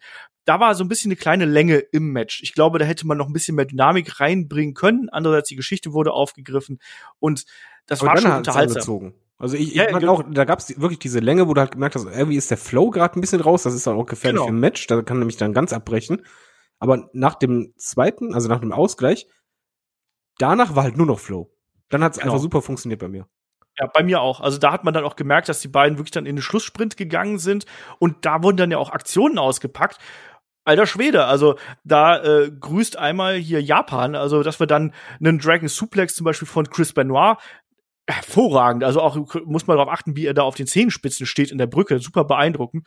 Und ein äh, Jericho mit einer Top Rope Huracan Rana zur damaligen Zeit auch super ungewöhnlich. Ja, und dann am Ende ging es dann eben auch nach wie vor hin und her und man hat eigentlich gemerkt, dass die beiden eigentlich ausgeglichen sind. Also es gab hier keinen klaren Favoriten. Und David, da musste es ja eigentlich schlussendlich dazu kommen, dass ein Chris Benoit hier betrügt und äh, ja mit einem mit einem Cradle eigentlich hier gewinnt und sich dabei noch in den Seilen festhält, um zusätzliche Hebelwirkung zu erzielen. Ähm, trotz Länge in dem Match, finde ich, war das das bis dahin beste Wrestling-Match auf der Card und hat dann über weite Strecken mir doch sehr, sehr viel Spaß gemacht und hat dann so ein bisschen den, den Wrestling-Fan in mir wieder abgeholt. Ja, ich würde sagen, das war das erste richtige Wrestling-Match, was auch genug Zeit bekam, die Endphase war sehr gut. Ich fand das Finish auch übrigens sehr gut, weil es war halt der Moment, wo du als Fan drin warst, du hattest das Gefühl, okay, Jer Jericho macht es, Jericho macht es doch. Und dann wurde ihm auch ein bisschen seine, sein Arm äh, zum Verhängnis, aber dann halt, ja, vielleicht doch, doch, doch, doch, doch. Und dann kam halt der Konter von Benoit und das, was sie auch sehr gut gemacht haben, der Referee konnte wirklich diesen Griff ans Seil nicht sehen. Und in der Wiederholung sah halt auch wirklich so aus, dass er halt nicht nur sich am Seil äh, festhält, beziehungsweise die Hand nur drauflegt, sondern wirklich dran gezogen hat. Und ja. durch diese Hebelwirkung überhaupt erst den Sieg äh, für sich holen konnte. Wie du halt sagst, es war das erste richtige Wrestling-Match und es hat auch, auch wenn es nicht perfekt war, es hat Spaß gemacht und vor allen Dingen die Endphase war richtig gut. Ja, bin ich äh, bei dir. Ich mochte das Match auch. Das hat auch äh, hier echt gut für mich funktioniert. Aber äh, auf jeden Fall hat man hier auch gesehen, dass die beiden eigentlich noch ein bisschen mehr können. Ich glaube, das kann man auch sagen. Das war hier so ein, so ein Glimpse, den wir hier bekommen haben. Das war schon ein erstes Ausrufezeichen, aber die sollten auch im späteren Verlauf ähm, noch größere Matches haben. Rumble äh, 2001 auch hier mit äh, den beiden in einem Leitermatch gegeneinander. Ich glaube, das ist deren beste Konfrontation, die sie äh, bei der WWF gehabt haben.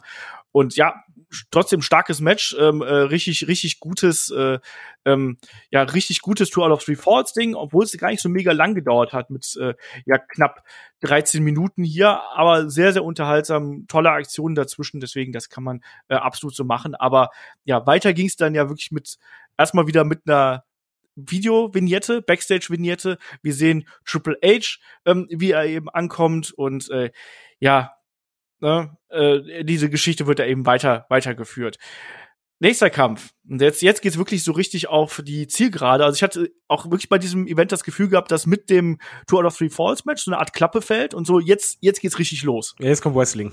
genau, ja, nicht nur, äh, da kommt auch noch gleich viel, ganz viel Blödsinn, aber ähm, da sind jetzt die großen Matches und das TLC-Match zwischen Edge Christian, den amtierenden Champions, den Hardys und den Dudleys, das ist ja absolut legendär. Man hat diese drei Teams aufgebaut, ähm, deren Waffen quasi als wirklich gegeben ähm, in diese Fehde mit implementiert. Wir ja, haben auch als Charaktereigenschaft.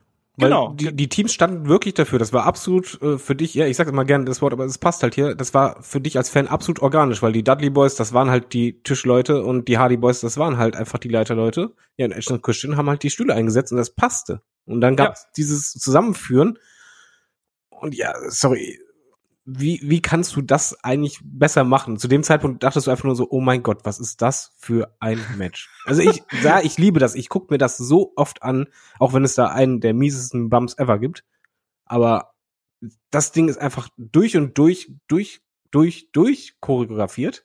Ja. Sondergleichen und verdammt gut. Das hat einen tollen Fluss und äh, spektakulär, ja nicht nur spektakuläre Moves, sondern einfach auch welche, die halt komplett dazu passten. Eine, meine Lieblingsaktion ist sogar recht am Anfang, wenn die halt äh, einfach sich gegenseitig die Stühle ins Gesicht werfen. Ja. Und das sieht so hart aus und so derbe aus, wo du einfach merkst, vor wegen, okay, äh, ich glaube, die gehen hier über Leichen heute. Es ist ohnehin ein Match. Ich glaube, das kann man so Move by Move gar nicht wiedergeben, weil da so viel passiert. Ähm, da setzen wir wahrscheinlich äh, dann hier noch drei Stunden irgendwie da. Es ist so eine schnelle Abfolge von Aktionen. Du hast eigentlich keine Pause und dadurch, dass du eben diese sechs Leute hast und wie du richtig gesagt hast, durchchoreografiert, durchgeplant bis ins Letzte, die legen hier einfach die Latte so dermaßen hoch mit der Athletik, mit den, mit dem Risiko und auch mit diesem, ja, mit dieser Opferbereitschaft, die sie hier wirklich eingehen, weil das ist ja alles kranker Scheiß. Also da, da ist ja kaum eine Aktion dabei, wo du sagst, oh ja, das, das ist jetzt nichts, was sie, was sie in drei Tagen noch spüren würden. Also ich habe mir das zum Beispiel am Anfang gedacht, als es diese Full Nelson Bomb von Baba Ray gegen Christian gegeben hat. Oh ja. Also, das, das muss doch beiden wehtun. Der eine quetscht sich die Nüsse und der andere äh, landet einfach Arsch voran mit voller Wucht auf der Wirbelsäule. Ähm, dann haben wir auch diesen ähm, das hatte ich gar nicht mehr im Kopf gehabt, dass wir auch so einen Katapultspot gehabt haben. Ähm, ja, musstest du dann auch an das, äh, an den Bot damals oder die Ja, ja, an Armageddon musste ich da auch denken, genau. Ui, und, ui. und das aber dann, dann da, also das war ja noch nicht mal dieser Katapultspot mit dem Legdrop war der ja sonst immer ausgeführt oder mit den Händen, aber da ist ja quasi ein Jeff Hardy mit einem mit einem Bump auf die Leiter gefallen, in die Leiter rein. Also ganz absurd. Und ich habe gedacht, Alter, wenn du da nur 20 Zentimeter weiter nach vorne oder nach hinten fällst, dann brichst du dir wahlweise die Knöchel oder das Genick. Ja, definitiv. Ich mochte im Übrigen auch, ich weiß, das hört sich jetzt halt nach Spot-Festival an, weil das, das auch war. Ich mochte halt auch ein bisschen das Storytelling dabei, weil ich finde halt, die Hardy Boys scheiterten meistens daran, dass sie zu, äh, zu wild waren oder zu ungestüm. Und die Dudleys sind halt einfach die, die Hardcore-Typen, die halt einfach ein bisschen so psycho sind, die gehen halt noch mal ein Level drüber, aber sind ein bisschen beherrschter. Und Edge und Christian sind halt für mich immer diejenigen, so die Opportunisten. Genau. Und das, das, das ist halt in diesem Match auch zu spüren. Das ist für mich auch wieder wichtig, dass es halt nicht nur Spot war, sondern jeder Wrestler, du wusstest eigentlich, die Moves, die sie gemacht haben, passten zu den Wrestlern an sich. Ja, bin ich, bin ich komplett bei dir. Also wir haben auch diesen Versuch nochmal gesehen, der Swanton Bomb, den wir ja bei äh, WrestleMania gesehen haben, aber diesmal ist, weicht Baba Ray aus und ein Jeff Hardy explodiert förmlich in diesen beiden Tischen irgendwo. Ähm, wir haben hinterher, was ich auch ganz gern mochte eigentlich, das wurde ja dann später auch dann beim zweiten TLC-Match bei WrestleMania 17 wieder aufgegriffen, dass dann eine Lita rauskommt und ja. hier dann eben auch mit eingreift. Äh, das ist auch der mieseste Bump. Das ist, das ja. ist der heftigste Bump ever. Also erstmal, der Eingriff war super, weil sie äh, schützt halt ihre Jungs, indem sie halt die Leiter umkippt und Edge und Christian äh, in die Seile äh, befördert. Aber heftig ist dann halt später, wenn es dann nach draußen geht und dann kassiert sie halt von ihren zukünftigen Partner ein Spear und knallt mit dem Hinterkopf gegen diese eine Kante von, von der Leiter und das sieht so böse aus. Ja, ich weiß nicht, ob sie sie getroffen hat, aber es sieht wirklich echt übel aus. Also wenn dann auch hier Millimeter genau, dass sie da das Ding verfehlt hat, aber echt übel, echt ein übler und Sturz. Da, da, Entschuldige, davor haben wir auch noch diesen Monstersturz von Baba Ray wohlgemerkt gehabt, der dann auch von der hohen Leiter durch diese vier Tische äh, fällt. Ähm, und auch da, wenn man das Match zum ersten Mal sieht, du achtest aufgrund der Masse an Aktionen und der Bums und spektakulären Moves, achtest du gar nicht so da, genau darauf, wie die, die, die drei hier versuchen, wirklich dann auch äh, das so zu positionieren, dass, dass, ja. dass Bubba Ray da genau fällt. Und Bubba Ray guckt ja wirklich da drei oder vier Mal raus und positioniert die Leiter nochmal um und guckt, dass er auch da ja gut landet. Genau, und das und fällt einem kommt erst äh, Entschuldigung fürs Wortfall. Und der Bump kommt ja erst, wenn Baba Way quasi sicher steht und genau. quasi als Zeichen für die anderen, okay, ich glaube, das passt. Ja, und, äh, er, das er steigt ja auch sehr schnell hoch. Entschuldige, wenn ich, da, wenn ich dir da ins Wort falle zur Abwechslung. Aber er, er steigt ja auch relativ schnell hoch und bringt sich in Position.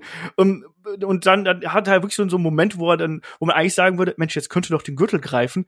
Und dann wird aber die Leiter eben umgestoßen. Und ja, also. Ein super Geräusch. Ich liebe dieses Geräusch, wenn er durch die vier Tische, äh, beziehungsweise er, er jagt ja durch drei Tische, der vierte bleibt stehen. Aber auch das, das passt halt wieder zu denen. Wenn du halt bedenkst, äh, die Hardys, die knallen halt durch die, durch die Leitern. Und die Dudleys, die knallen halt durch die Tische. Ja. Und eigentlich sind dann deren Waffen, äh, ja, ihr, ihr Grund für das Scheitern. Und das fand ich super.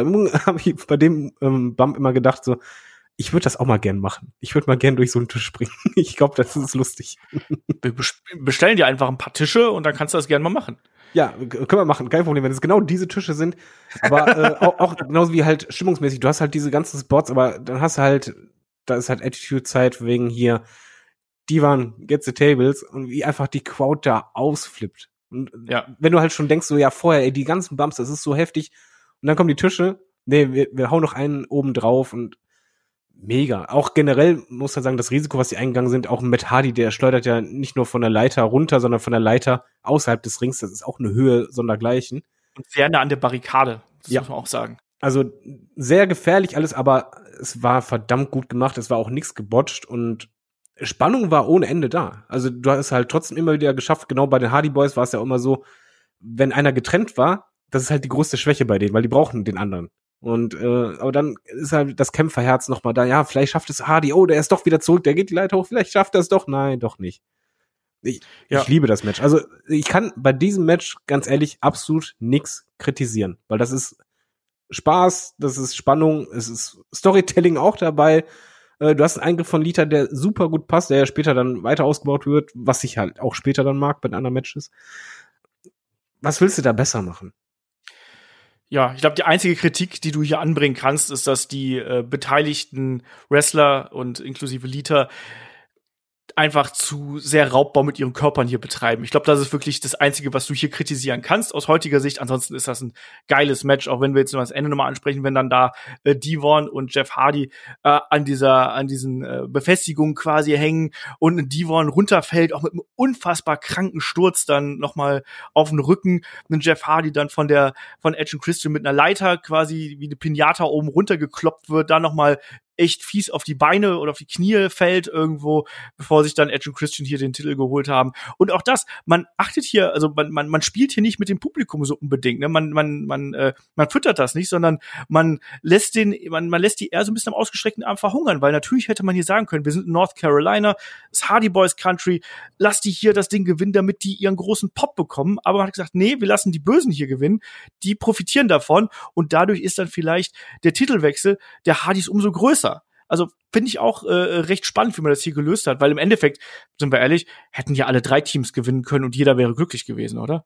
Ja, das ist auch eine Konstellation, das zog sich ja über längere Zeit. Es war halt wirklich, die drei waren absolut gleichwertig und das hast du sehr selten.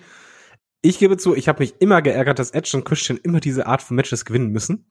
Ja. Ich habe das äh, mal schrecklich gefunden, weil das waren halt äh, nicht meine Lieblinge. Ich wollte halt immer, dass die anderen belohnt werden für ihr durchgedrehtes Verhalten, weil die beiden haben sich ja noch am ehesten, Anführungszeichen, zurückgehalten. Aber ja, ist doch egal. Wie du halt schon sagst, es ist halt ein, ein großer Moment gewesen dafür dann, wenn später die Hardy Boys den Titel gewinnen. Und sie waren ja auch die jüngsten von allen. Äh, muss man halt auch nochmal sagen. Also zumindest so, so gefühlt, das waren halt so die bisschen die ungestümen äh, Bengel, die halt komplett äh, Whisky gehen und ich liebe das Match. Also egal, wer sich das noch nicht angeschaut hat, was ich halt nicht glaube, aber das muss man gesehen haben. Das ist einfach grandios. Auch dieses, dieser Spot, den du halt meinst, mit diesen an den Gürtelhängen. Das ist ja auch wieder, erstmal ist es beeindruckend, dass sie dann da hängen bleiben. Und zweitens kommt, keimt ja bei jedem noch mal ein bisschen die Hoffnung auf, ey, wenn du da hängen bleibst, vielleicht schaffst du es, zeig gleich noch diesen Gürtel abzunehmen. Ja. Ja, also da auch, wer das noch nicht gesehen hat, äh, ich glaube, da gibt's nicht so viele, ähm, zieht's euch unbedingt noch rein. Das äh, funktioniert auch heutzutage noch extrem gut, ähm, weil das eben so durchchoreografiert gewesen ist und weil das eben so gut aufeinander abgestimmt gewesen ist, so athletisch gewesen ist. Also die äh, waren hier wirklich ihrer Zeit sehr, sehr weit voraus, muss man ganz klar so sagen. Und das ist ein Klassiker, genauso wie die anderen äh, Matches zwischen äh, den Teams hier auch. Und ähm, das, das sollte man gesehen haben. Ähm, so, also war auf jeden Fall das erste richtig, richtig große Ausrufezeichen und ich glaube auch für viele der Grund dafür, weshalb sie eben auch diesen Event noch so im Kopf haben und weshalb sie den Event noch so mögen. Ähm, das, was nämlich danach kommt, das ist garantiert nicht der Teil, den sie vom Event mögen. Ähm, wir kriegen noch mal eine kurze Vignette mit äh, Triple H und Stephanie, ähm, wo es Streit zwischen den beiden gibt und Triple H zu Stephanie sagt, dass sie bloß von Kurt Angle wegbleiben soll. Und als nächstes Match, in Anführungsstrichen Match, bekommen wir das Thong Stinkface-Match zwischen The Cat und Terry. The Cat wird begleitet von Al Snow, Terry wird begleitet von Paris Saturn. Ja, worum geht's hier, David? Äh, Fleischbeschau und vor allen Dingen The Cat, die ich halt hasste. Der Charakter war Grütze im Ring, Katastrophe schlechthin.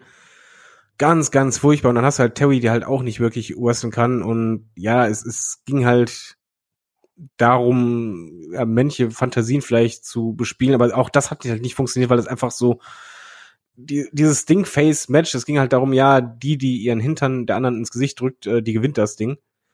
Ist halt schon äh, grenzwertig, aber dann halt auch die Umsetzung, wenn die halt anstatt so irgendwie reinspringen oder so, nein, umdrehen und dann langsam so zurückdackeln wie so eine Ente.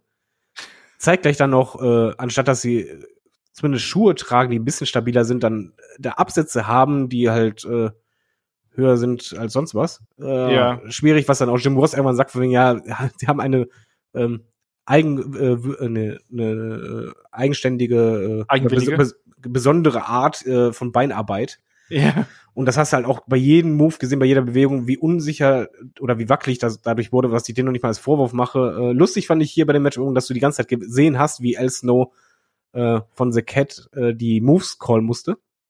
damit die halbwegs irgendwie eine Reihenfolge drin hat. Es wurde gebotcht sondergleichen, weil halt auch kein Stand da war. Dann hast du halt Moves gesehen, wo du einfach dachtest, oh, nee, das kriegen wir besser hin. Und ganz ehrlich, es gab halt viel Fleischbeschau in der Attitude-Zeit, aber das hier war halt noch nicht mal ansehnlich. Da gab es halt anderes, was du zumindest dir angucken konntest. Ja, das war hier ein grauenvolles Ding. Das muss man mal ganz klar so sagen. Das war wirklich Attitude Error at its worst. Ganz, ganz grauenvoller Scheißdreck, sage ich jetzt einfach mal. Und damit beschließen wir auch die Besprechung, weil ich glaube, jede Minute, die wir hier mit diesem Match uns länger beschäftigen, das ist verlorene Lebenszeit. Das ist grauenvoll. Also das Ding geht irgendwie auch jetzt nicht so ewig lang, aber ich frage mich, warum muss man denn sowas auf der, auf der Card haben? Also auch wenn es nur drei Minuten ging, aber mit Entrances sind es vielleicht dann zehn oder so. Braucht kein Mensch. Dann lieber ja. noch zwei, drei Minuten mehr Jericho und Benoit oder irgendwas anderes. Aber das ist echt totaler Blödsinn. Weißt du, was das Schlimmste dabei war? Sag's mir. äh, ich habe das Ding im Wohnzimmer auf dem großen Fernseher geguckt, mit Kopfhörern auf. Äh, meine Frau war die ganze Zeit in der Küche. Die hat gar nicht gewusst, dass ich, dass ich was den gucke. Und ausgerechnet bei dem Match kam die rein und ich sehe nur im Augenwinken in Schatten, in dem Moment, wo äh, ich glaube, Terry äh, bei The Cat äh, ihren Schritt ins Gesicht drückt. Und ich, ich sehe einfach nur zur Seite und einfach nur diesen richtig fragenden Blick von wegen, was zur Hölle guckst du da? Und ich meine, ich direkt Kopfhörer runter so, das ist SummerSlam, ich muss das gucken für eine Review. ich bin auch grausig. ja. Ah ja, auf jeden Fall ganz, ganz, ganz, ganz furchtbar. Ja. Ähm, das können wir auch abschließen. Ja, weiter, weiter, weiter. Das, dringend, das dringend skippen dieses Ding. Äh, auch das, was danach kam, äh, ist ja eher sowas, was aus der Retrospektive interessanter ist. Wir bekommen dann ein Match zwischen Kane und dem Undertaker und das war ja ursprünglich ganz, ganz anders geplant. Ursprünglich sollte ja The Big Show auf den Undertaker treffen, aber ähm, The Big Show präsentierte sich in den Vorwochen ähm, als extrem aus der Form, aus äh, als, als äh, launisch teilweise auch und wurde dann ähm, aus diesem Match rausgeschrieben. Also ähm, er hat gesagt, das funktioniert nicht. Er hat bei Hausshow-Matches ähm, wirklich dann keine gute Leistung abgeliefert, hat diverse Standpauken und Ermahnungen bekommen, hat sich anscheinend nicht an Ernährungspläne gehalten, hat dazu noch geraucht und wurde backstage als sehr unreif beschrieben. Darf ich da eine Frage Ähm, stellen? Stell mir eine Frage. War das denn für dich ein Match? Nein, ich wollte nur die Vorgeschichte hier Also. kurz erzählen, aber ähm, ich wollte hier darauf zu sprechen kommen, weil es geht im Endeffekt, haben sie das Match hier improvisiert. Es sollte im Endeffekt ein anderer Kampf werden mit einer richtigen Geschichte, aber man hat dann der Big Show rausgenommen, äh, Kane reingeworfen und das Ding hier, wir sehen einen Kane mit äh, neuer Montur, eben nicht mit diesem Ganzkörperanzug, sondern eben mit, den, äh, mit dem normalen Singlet quasi, ähm, mit der bekannten Maske, gegen seinen Bruder, den Undertaker. Man hat einfach da auf eine sichere Fehde quasi zurückgegriffen zwischen den beiden Brüdern, aber ein Match an sich war das nicht. Also das ist ja auch nie so wirklich angeläutet worden. Ne. Und diese Sache mit der Maske habe ich nicht verstanden. Genau, das ist eigentlich das Traurige. Wir haben halt ähm, Undertaker Podcast oder im Kane Podcast ja schon erwähnt, wie gut diese Storyline immer zwischen den beiden geschrieben war oder dass es halt sie verbindet, dass da immer ein Hintergrund war. Man hat halt die äh, Backs, Backs äh, halt immer schön eingewoben und benannt und hier hast halt eigentlich was richtig gravierendes. Ja, äh, Taker will Kane die Maske runterreißen. Du weißt aber noch nicht mal warum. Das ist einfach so. Es passiert halt so. Er versucht die ganze Zeit die Maske runterzureißen und es wird nirgendwo erwähnt, ja, warum? Was, was ist jetzt genau die Motivation, dass er ausgerechnet jetzt das machen will? Und das Match, ich nenne es halt nicht Match, das war halt ein Ball, aber auch noch nicht mal ein Ball, das war halt oh, zähes Ding, weil halt Wir hatten aber Blut. Wir hatten Blut, hallo. Das muss dich doch freuen. was du Zwei halt nicht Sterne für gesehen hast. Ja, was du halt nicht gesehen hast, weil halt Kane noch die halbe Maske hatte, die auch rot war. Und deswegen sah das halt absolut Banane aus. Und dann hast du halt auch noch die Demaskierung, wo man halt nicht das Gesicht sieht. Und da, ich, sorry, ich mag halt Undertaker, aber das ging gar nicht. Also ich hatte auch jetzt beim Zugucken echt keinen Spaß und das hatte sich für mich auch sehr, sehr äh, gezogen, obwohl es halt nur sieben Minuten waren, weil es war halt für mich einfach, ich hatte keine Motivation. Ich wusste halt nicht, warum ich da involviert sein soll emotional, weil ja, ist halt einfach irgendwie. Ja, also deswegen, man hat hier eindeutig gemerkt, dass diese Geschichte aus der Not geboren ist. Es hatte auch keinen richtigen Payoff dann im Nachgang gehabt. Also das hat man einfach nur gebracht, damit diese beiden Leute noch mal irgendwie auf der Karte sind. Also beziehungsweise ist der Undertaker vor allem auf der Karte ist. Kane sollte gar nicht auf der Karte sein, sondern sollte Undertaker gegen Big Show heißen. Das war auch nix. Also das muss man auch mal ganz klar sagen. Das war hier auch nix und wir haben einige Matches, wo äh, hier eher naja, durchschnitts- beziehungsweise unterdurchschnittliche ähm, Action hier angeboten worden ist und jetzt hier zwei so Dinge hintereinander. Also das Match hier war, oder dieses, dieser Brawl, wie du es gesagt hast, war auf jeden Fall besser als das ähm, Stinkface-Stong-Match, Stong-Stinkface-Match, was auch immer. Das hört der Aber- Undertaker bestimmt gerne. Ja, aber, aber es hat einem auch hier nichts gegeben, weil es einfach äh, auch hier wieder kein Zusammenhang, keine Geschichte. Action war langsam, war zäh. Hat auch bei der Ähm, Crowd nicht funktioniert. Überhaupt nicht, überhaupt nicht. Die haben sich darüber gefreut, dass sie einen Undertaker und Kane sehen und das war's dann aber eben auch, weil sich alle was anderes davon erwartet haben. Das ist ja auch das Ding. Die Leute gehen ja mit Erwartungen an so eine große Konfrontation dran und erwarten eigentlich was Großes und dann kriegst du hier so ein bisschen Gekloppe, ein bisschen Blut und dann am Ende geht die Maske flöten und alle fragen sich so, äh, warum? Ja.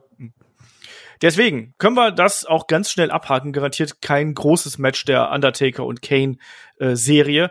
Kommen wir zum Main Event. Da geht's dann um den WWF äh, Heavyweight Championship. Ja, Moment, erstmal ein wichtiges Segment noch. Was habe ich vergessen? Äh, wo äh, Kurt Angle Stephanie anruft und Stephanie ist dabei gerade zeitgleich bei Triple H und Stimmt. Äh, sie sagt ihm so, oh, äh, das ist meine Mutter und dann sagt er, ja, gib mal das Handy, ich wollte mit, mit der reden und äh, äh, Kurt hat aber auch schon aufgelegt in dem Moment, weil das war für das nächste Match eigentlich sehr wichtig, weil du da als Zuschauer dachtest so, oh, warte mal, vielleicht tendiert sie ja doch zu Kurt und hilft ihm am Ende vielleicht. Weil du warst Ja. halt da immer unsicherer, wegen, äh, steht sie wirklich zu ihrem Mann oder nee, eigentlich waren die Segmente so, ja, er ist ein guter Küsser, dann, oh, er verheimlicht, äh, sie verheimlicht ist, äh, als äh, Mick Foley reinkommt, äh, fühlte sich ertappt. Hm, da hat sich das immer mehr so aufgebaut, wegen, ah, doch, sie könnte zu Kurt halten. Ja, genau. Und das greift man dann hier, hier geschickt auf. Du hast vollkommen recht, das hätte ich fast übersprungen. Ähm, man greift ja eigentlich alle Klischees des Fremdgehens, greift man hier eigentlich auf. Ne, dieses Verbergen von Anrufen, ähm, ne, so dieses Ertappt werden und all das, was man eben da äh, nicht möchte, wenn man sowas schon macht. Ähm, und auch ein Kurt Angle präsentiert sich ja hier von der anderen Seite. Ne? Also wir bekommen dann den äh, Main Event, das ist The Rock gegen Triple H, gegen Kurt Angle. Es geht um den WWF Championship und Kurt Angle macht ja hier den ersten äh, Entrance, kommt raus und schnappt sich erstmal das Mikrofon und äh, ja entschuldigt sich dann zunächst dafür, dass er Stephanie ähm, geküsst hat und sagt dann aber ja, äh, es tut mir echt leid, dass ich das nicht schon viel früher gemacht habe. Und das ist natürlich dann was, das den äh, Triple H umso mehr aufregt, der dann hier rausgerannt kommt. Und es gibt den riesigen Brawl draußen. Ja, und David, dann gibt es einen Pedigree, der auch legendär ist, der aber wirklich, ja, beängstigend fast schon ist. Ja, äh, erstmal der Ball war richtig gut. Das, das Ja. war Intensität ohne Ende und wie du schon vorhin sagtest, du hast halt gar nicht mehr dran gedacht, so, ey, da ist ja eigentlich geht's um die Titel, weil das war einfach viel zu persönlich. Ja, dann gehen sie halt auf den Tisch und genau in dem Moment, wenn Triple H eigentlich sich abstoßen will, kollabiert der Tisch in sich zusammen und die beiden haben dann halt ja die blödeste Körperhaltung, die man halt dafür haben kann und Kurt Angle knallt halt voll mit dem Kopf unten auf und ist dann halt KO. Ja, Und äh, das, das merkst du auch direkt danach, weil halt äh, Triple H äh, mit dem Kopf direkt neben ihm kommt und mit ihm spricht und das sehr lange. Das geht halt Ja. wirklich so zehn Sekunden, wo du halt wirklich siehst, dass er halt versucht, die ganze Zeit mit ihm zu reden und Engel ist einfach komplett weg. also laut äh, Interviews soll Triple H ja wirklich gefragt haben, Alter, alles, alles okay? Bist du noch da? Und Kurt Angle soll halt, das Einzige, was er gehört haben, also was Triple H gehört haben soll, war wohl ein Schnarchen. Also ja, so, ein so, etwa. so, so, ein tiefes Atmen halt eben, als wenn du, als wenn du wirklich einfach weg bist, ne? ja, es war Ähm, und du siehst ja als auch, dass er ihn, er er positioniert ihn ja auch um. Das finde ich auch so, das finde ich auch so spannend. Also er versucht ihn ja auch irgendwie so auf der Seite zu legen und auch als Kurt versucht so aus dem Instinkt heraus aufzustehen, zieht ihn ja Triple H wieder runter und sagt so, du bleibst jetzt erstmal liegen bitte. Ähm, und wir machen jetzt hier gleich erstmal weiter. genau so fühlte sich das auch im Übrigen an. Also erstmal, ich fand das halt sehr schön zu sehen, dass du halt gesehen hast, okay, da passt gerade ein Wrestler auf den anderen auf, wir machen jetzt nicht einfach komplett weiter, sondern er merkt, irgendwas stimmt hier nicht. Und zum anderen hattest du dann das Gefühl, äh, danach, zumindest ich, als dann Rock rauskam, das wirkte irgendwie ein bisschen improvisiert, als wenn eigentlich geplant wäre, dass Rock später kommt. Das frage ich mich auch, aber tatsächlich habe ich, wenn man, äh, es gibt einen Something to Wrestle Podcast äh, über den Event und auch über dieses Match natürlich. Und dann heißt es, das war so geplant. Also der Pedigree hätte halt durchgehen sollen und tatsächlich hätte es so auch sein sollen, dass ein Kurt Angle dann hier raustransportiert werden soll und so weiter und so fort. Das war schon so gedacht, aber eben diese Verletzung ist ja dann auch was, was ein Triple H ja nicht, ähm, wie soll man sagen, nicht, nicht unberührt lässt. Der macht sich ja dann auch Sorgen. Und Der schaut ja auch immer wieder rüber. Also Genau. wer der im, Ring- ist, siehst du, wie er immer wieder rüber sieht. Ja, ich finde irgendwie wirkt das so ein bisschen komisch vom, vom Zeitablauf her, weil Triple H steht im Ring, wartet und irgendwie passiert halt nichts. Er guckt halt besorgt rüber und dann kommt The Rock. Ja, ja. Und dann, ah ja, hier wieder Action, äh, lass mal weitermachen. Und dann, wenn The Rock liegt, guckt Triple H aber äh, dennoch direkt wieder nach draußen, was da jetzt los ist. Weil ich glaube, das ist ja auch, äh, zum einen ist es halt die Sorge und zum anderen weißt du ja auch nicht so, hör mal, können wir jetzt weitermachen oder sollen wir uns jetzt was anderes einfallen lassen? Weil der muss es ja auch wissen. ja, ja, absolut. die Show also, muss ja weitergehen. Ja, eben. Also ein Triple H ähm, schindet ja quasi noch so ein bisschen Zeit, indem er dann ja, nachdem, nachdem er dann wieder sich aufgerappelt hat, holt er erstmal den, äh, den Vorschlaghammer raus, hier den Sledgehammer.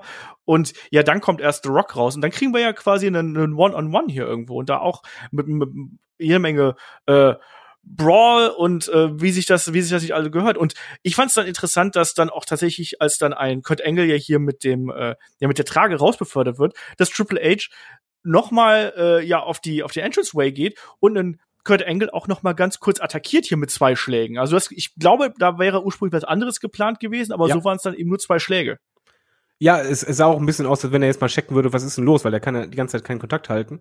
Ja, eben. Oder auch, Und- was, was, kann, was können wir jetzt hier mit dir machen, gerade in dem Augenblick? Genau, der hat Wie halt da noch- bist noch mal dran gezogen, der hat halt für Körperkontakt gesorgt, aber die Schläge siehst du halt, äh, weil die Kamera auch gut war, treffen natürlich kein bisschen. Also der hat schon drauf geachtet.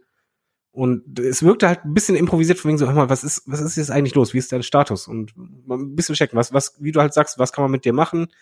Wie geht's weiter? Und dann kam man zu- zurück. Wobei ich sagen muss, äh, Triple H und The Rock haben echt guten Ball geliefert. Ich hatte da irgendwie Spaß. Ich weiß, kann es halt nicht ganz genau erklären, warum, aber ich fand, die beiden hatten eine sehr coole Chemie und einen Flow drin. Ja. Ähm, ganz wichtig hier bei dieser Szene, wo es dann, wo es dann eben da auf den Entranceway geht, da kommt dann auch äh, Stephanie noch mal raus und äh, und und guckt nach, was mit was mit Kurt Angle ist und äh, bleibt dann aber erstmal noch hier. Ne? Triple H schimpft dann auch mit ihr, aber bleibt erstmal noch äh, at ringside. Ähm, aber da sie sollte dann ja hinterher, ähm, ja sollte dann ja hinterher äh, noch eingreifen, aber, aber Triple H schickt sie ja wieder zurück, quasi backstage. Ja. Also das ist dann eben auch so diese, diese Interaktion, dass das äh, ne, sie soll erstmal da sein und dann wird sie wieder zurückgeschickt und so. Ähm, Finde ich schon, finde ich schon alles äh, recht, recht äh, äh, gut gemacht, ne, weil Steph, weil Triple H schon eben merkt, dass Stephanie ihn dann eher ablenkt irgendwie und ihm nicht da wirklich, ähm, wirklich hilft. Und der Brawl zwischen oder generell das Match ähm, zwischen ähm, Rock und Triple H, was die beiden hier machen, das ist super. Die beiden haben eine gute Chemie zusammen, da sind die harten Aktionen dabei, ähm, da ist ein guter Fluss drin. Aber die Story mit Angle und Stephanie steht hier eindeutig im Vordergrund. Das sehen wir dann eben auch, dass da nach einigen Minuten auch noch mal hier Backstage eingeblendet wird, wo Stephanie äh, bei Kurt steht und sagt hier, ähm, du musst, du musst Hunter helfen, du musst Triple H helfen gegen The Rock. Kannst du das für mich tun? Kannst du das für mich tun? Und sagt er halt so, ja, ja, okay, mach ich. Aber nur für dich. Genau, aber nur für dich, ja. Und äh, ja, äh, Engel kommt dann eben zurück und das ist jetzt die interessante Geschichte, weil ein, äh, Kurt Engel dann auch im Nachgang gesagt hat, dass er sich an überhaupt nichts mehr erinnern konnte. Also er kann sich an diese ganze Zeit, was, was dann jetzt im Ring passiert, kann er sich äh, nicht mehr erinnern, sondern erst dann wirklich eine ganze Zeit lang später, wenn er dann Backstage wieder wirklich 100% zu sich gekommen ist. Und er sagte, dass ähm, speziell Stephanie am Anfang ähm, ihm wirklich die Kommandos gegeben hat, weil wir sehen dann ja, dass er hier eingreift und beispielsweise ja den Fuß von The Rock festhält und das hat Stephanie ihm kurz vorher noch gesagt. Also Stephanie sagt so, Achtung, wenn The Rock jetzt in die Seile kommt, dann musst du den Fuß festhalten. Ja, und, und wenn Hunter gleich das Cover ansetzt, dann musst du ihn rausziehen und ihn in die Treppe werfen. Und das wurde quasi, ja, die haben den Kurt Angle hier komplett durch das gesamte Match geleitet, weil er nichts mehr wusste. Und das finde ich umso beeindruckender. Also haben sie wirklich gut gemacht. G generell, vor allen Dingen, weil es ja halt diese wichtige Storyline war, das haben sie ja weiter durchgezogen. Also erstmal kam ja Steph zum Ring mit dem, ähm, mit dem Gürtel, wo sie ja. zuschlagen sollte, hat dann Triple H äh, erwischt, was dann halt wieder für Spannung sorgt, wenn so, oh, äh, jetzt wieder ein Missverständnis, nur jetzt ein schmerzhaftes und äh, dann kommt Kurt Angle, der dann eingreift für Triple H, aber äh, obwohl er es halt für sie machen wollte, dann halt äh, doch selber dann die Chance ergreifen will und äh, den, den Pin machen möchte, was halt auch nicht klappt und äh, ja, dann zieht sich das halt weiter, dass halt äh, Triple H ja zur Stephanie halt sagt, von wegen, hol den Sledgehammer. Ich finde generell immer, dieses Zusammenspiel finde ich ganz cool. Steph wirkt halt wirklich wie so eine Assistentin. Assistentin ja, so ein bisschen. Bösen. Aber hier finde ich es halt, passt es halt irgendwie dazu. Und äh, egal, wenn sie ihnen hilft, äh, passiert aber immer meistens momentan immer das Schlechte. Und was halt immer das Ganze wieder halt noch ein bisschen komplizierter macht. Genau, da, darum geht's, dass, dass sie eigentlich ja hier gar keine Hilfe ist, sondern dann tatsächlich eher eine Ablenkung irgendwo ist. Und äh, auch die Charakterentwicklung von Kurt Angle ist dann hier eben interessant, dass er dann nicht unbedingt einem Triple H hier hilft, sondern dass er auch einfach sagt, nee, also wenn ich dann schon hier bin, dann will ich auch den Titel gewinnen, ne? Und dann auch wirklich da äh, aggressiv äh, zu Werke geht und äh, ja, da auch wirklich dann auch äh, mit, mit Vorschlaghammer hier hinterher äh, zuschlägt. Das muss man auch sagen, ne? Und ähm, Angle wird dann eben äh, also geht dann zum Cover, äh, The Rock äh, schnappt ihn sich, ähm, äh, äh, wirft ihn, wirft ihn raus, dann gibt's noch den, den People's Elbow hier und äh, The Rock verteidigt äh, den, äh, den Titel. Ja, und dann haben wir aber auch eine, eine Stephanie McMahon, die ja äh, auch noch ausgenockt äh, äh, worden ist davor. Ne, hast ja, haben wir, haben wir gerade eben auch schon erwähnt. Und ähm, wird ja von Triple H vorher niedergeschlagen. Ne? Da gibt's ja diese, diese Sequenz, wo, wo äh wo, wo Triple H zuschlagen will und dann trifft er aber sich. genau, genau und dann trifft sie trifft trifft er eben seine eigene Frau und The Rock feiert und zugleich ist dann eben ein Kurt Engel dann der, das hat mich so ein bisschen an Shawn Michaels gegen Rick Martell erinnert, muss ich sagen, äh, vom äh, ja. vom SummerSlam 92, wo dann Kurt Engel äh, Stephanie Backstage trägt irgendwo. Oder Otis. Ähm, ja, oder Otis. Nein, aber das. aber das war toll, weil das passte halt da, dazu und das mal ganz ehrlich, sie haben es auch klug gemacht. Sie haben ja immer wieder gesagt, hier War jetzt zu einer besonderen Zeit und dann hast du halt so einen Cliffhanger. Und jeder Wrestling-Fan wollte in dem Moment wissen, wie geht's weiter? Weil es ist ja nicht nur, dass er sie halt davonträgt, sondern sie hält sich noch mit einem Arm in einem fest. Und das ist halt wieder so, ja, die, diese Love-Story, diese Dreiecksbeziehung, ich fand die super spannend und unterhaltsam. Ich fand übrigens bei dem Match ganz lustig, weil in dem Moment, wo Engel zurückkam und er halt den Pin holen wollte und die Kommentatoren sagten, ja, es geht ja auch um den Titel, dann war diese Endphase auch wirklich nicht mehr um die beiden alleine, sondern dann ist wirklich dieser Titel rückte da wieder in den Fokus. Weil ja. es geht ja doch um was Wichtigeres. Ja, also man hat es dann gut geschafft, hier diese Balance dann doch noch zu schaffen und man hat dann nicht nur dieses, die Geschichte, die zwar im Mittelpunkt durchaus stand, aber man hat dann auch schon das dargestellt, so ja, hier, äh, auch der Titel hat irgendwie eine gewisse Bewandtnis, ne? Und der stand da nicht komplett im Schatten der ganzen, äh, der ganzen Storyline, die wir dann hier gehabt haben. Wenn wir dann weitergehen, ähm, bei Unforgiven haben wir dann ja auch, haben wir das Match zwischen, äh, ja, äh, Triple H und äh, Kurt Angle dann eben gehabt mit Mick Foley als Special Referee und The Rock sollte ja dann in ein Fatal Four Way Match ähm, gegen äh, Chris Benoit, Kane und den Undertaker äh, ja geworfen werden hier um seine WWE Championship. WWF Championship damals natürlich. Also schon eine ganz spannende Entwicklung, wie man dann eben hier auch eine Kurt Angle aufgebaut hat und diesem Charakter äh, eine gewisse Tiefe gegeben hat. Und wenn man da jetzt noch ein bisschen weitergeht, ähm, bei No Mercy im Jahr, im selben Jahr, war es ja dann so, dass ein Kurt Angle quasi hier gestärkt aus dieser ganzen Geschichte rausgeht, The Rock um den äh, WWF Champion Titel fordert und das Ding dann eben auch gewinnt. Also neuer ja, Champion. das hat ihm geholfen. Das war ja, eine Storyline, die wirklich äh, Angle nochmal auf ein Level nach oben gebracht hat. Ja, eben drum. Das darf man nicht vergessen, auch wenn man jetzt sagt, so, oh ja, hier GZSZ im Wrestlingring und so ähm, und mit Vorschlaghämmern. Aber äh, das hat schon für einen Kurt Angle wirklich was Großes bedeutet, hier mit den Leuten zu arbeiten und hat ihm dann wirklich auf die nächste Stufe geholfen. Ähm, und damit sind wir jetzt eigentlich auch schon durch hier mit dem Pay-per-View und der Review an sich. Event dauert knapp äh, zwei Stunden 40, zwei Stunden 45. Und David, wie immer hier die Frage, wie viele Bananen und wie bewertest du den Event? Es ist sehr schwierig, weil es ist auf jeden Fall nicht der beste SummerSlam ever. Man muss halt ehrlich sagen, da waren halt viele Matches, die Spaß machten, wo du halt nicht sagst, ah, das musst du unbedingt gesehen haben, sondern einfach in dem Moment war es leichte Kost, die du halt genauso schnell wieder vergessen hast. Highlight war auf jeden Fall das TLC-Match. Das war fantastisch. Äh, Chris Benoit gegen Jericho war gut. Ich fand den Main Event auch gut. Aber es gab halt auch echt Lowlights und deswegen ist Bananenwertung schon sehr schwierig. Wenn ich sage Nostalgie, Nostalgie-Bonus, weil ich als alter Mann da nochmal mich jung fühlte, würde ich sagen sechs Bananen, aber sonst würde ich wahrscheinlich ein bisschen strenger sein und sagen fünf. Ja, geht mir ganz ähnlich. Ich hätte jetzt aus dem Bauch raus, hätte ich glaube ich auch fünf gesagt, weil ja, da war halt auch viele Grütze dabei. Das muss man wirklich mal ganz klar sagen. Also dieses äh, Stinkface-Ding da, Undertaker gegen Kane war Grütze. Ähm, da war auch in der äh, in der in der Midcard und der Undercard war da war da ein paar Sachen dabei, die halt wirklich jetzt nicht so geil gewesen äh, sind. Auch Jerry Lawler und Taz. Pff, also das ist wirklich ein bisschen gestohlene Zeit irgendwo. Aber die großen Matches, die äh, wirklich angekündigt gewesen sind, die haben auch geliefert. Also Jericho gegen Benoit war richtig gut. Ähm, der Main Event war richtig gut, trotz der etwas widrigen Umstände. Ich muss auch sagen, dass ich Blackman gegen Shane McMahon ganz unterhaltsam fand. Also das ist natürlich kein richtiges Wrestling-Match, aber auch das hat für mich irgendwo funktioniert.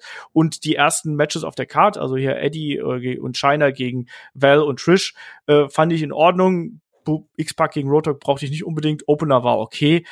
Ähm, ich glaube, ich bin bei fünf insgesamt, vielleicht fünfeinhalb, wenn ich äh, ganz großzügig bin. Aber es ist ähm, ein interessanter SummerSlam auf jeden Fall, weil, wie wir eingangs schon erwähnt haben, der spiegelt extrem die Attitude-Zeit wieder. Und man merkt da eben auch, ähm, manche Sachen sind gut gealtert, manche Sachen eben nicht. Was man aber, finde ich, hier sehr, sehr gut merkt, ist die Emotionalität und die Intensität, die in der Halle geherrscht hat. Also das Publikum war halt richtig geil.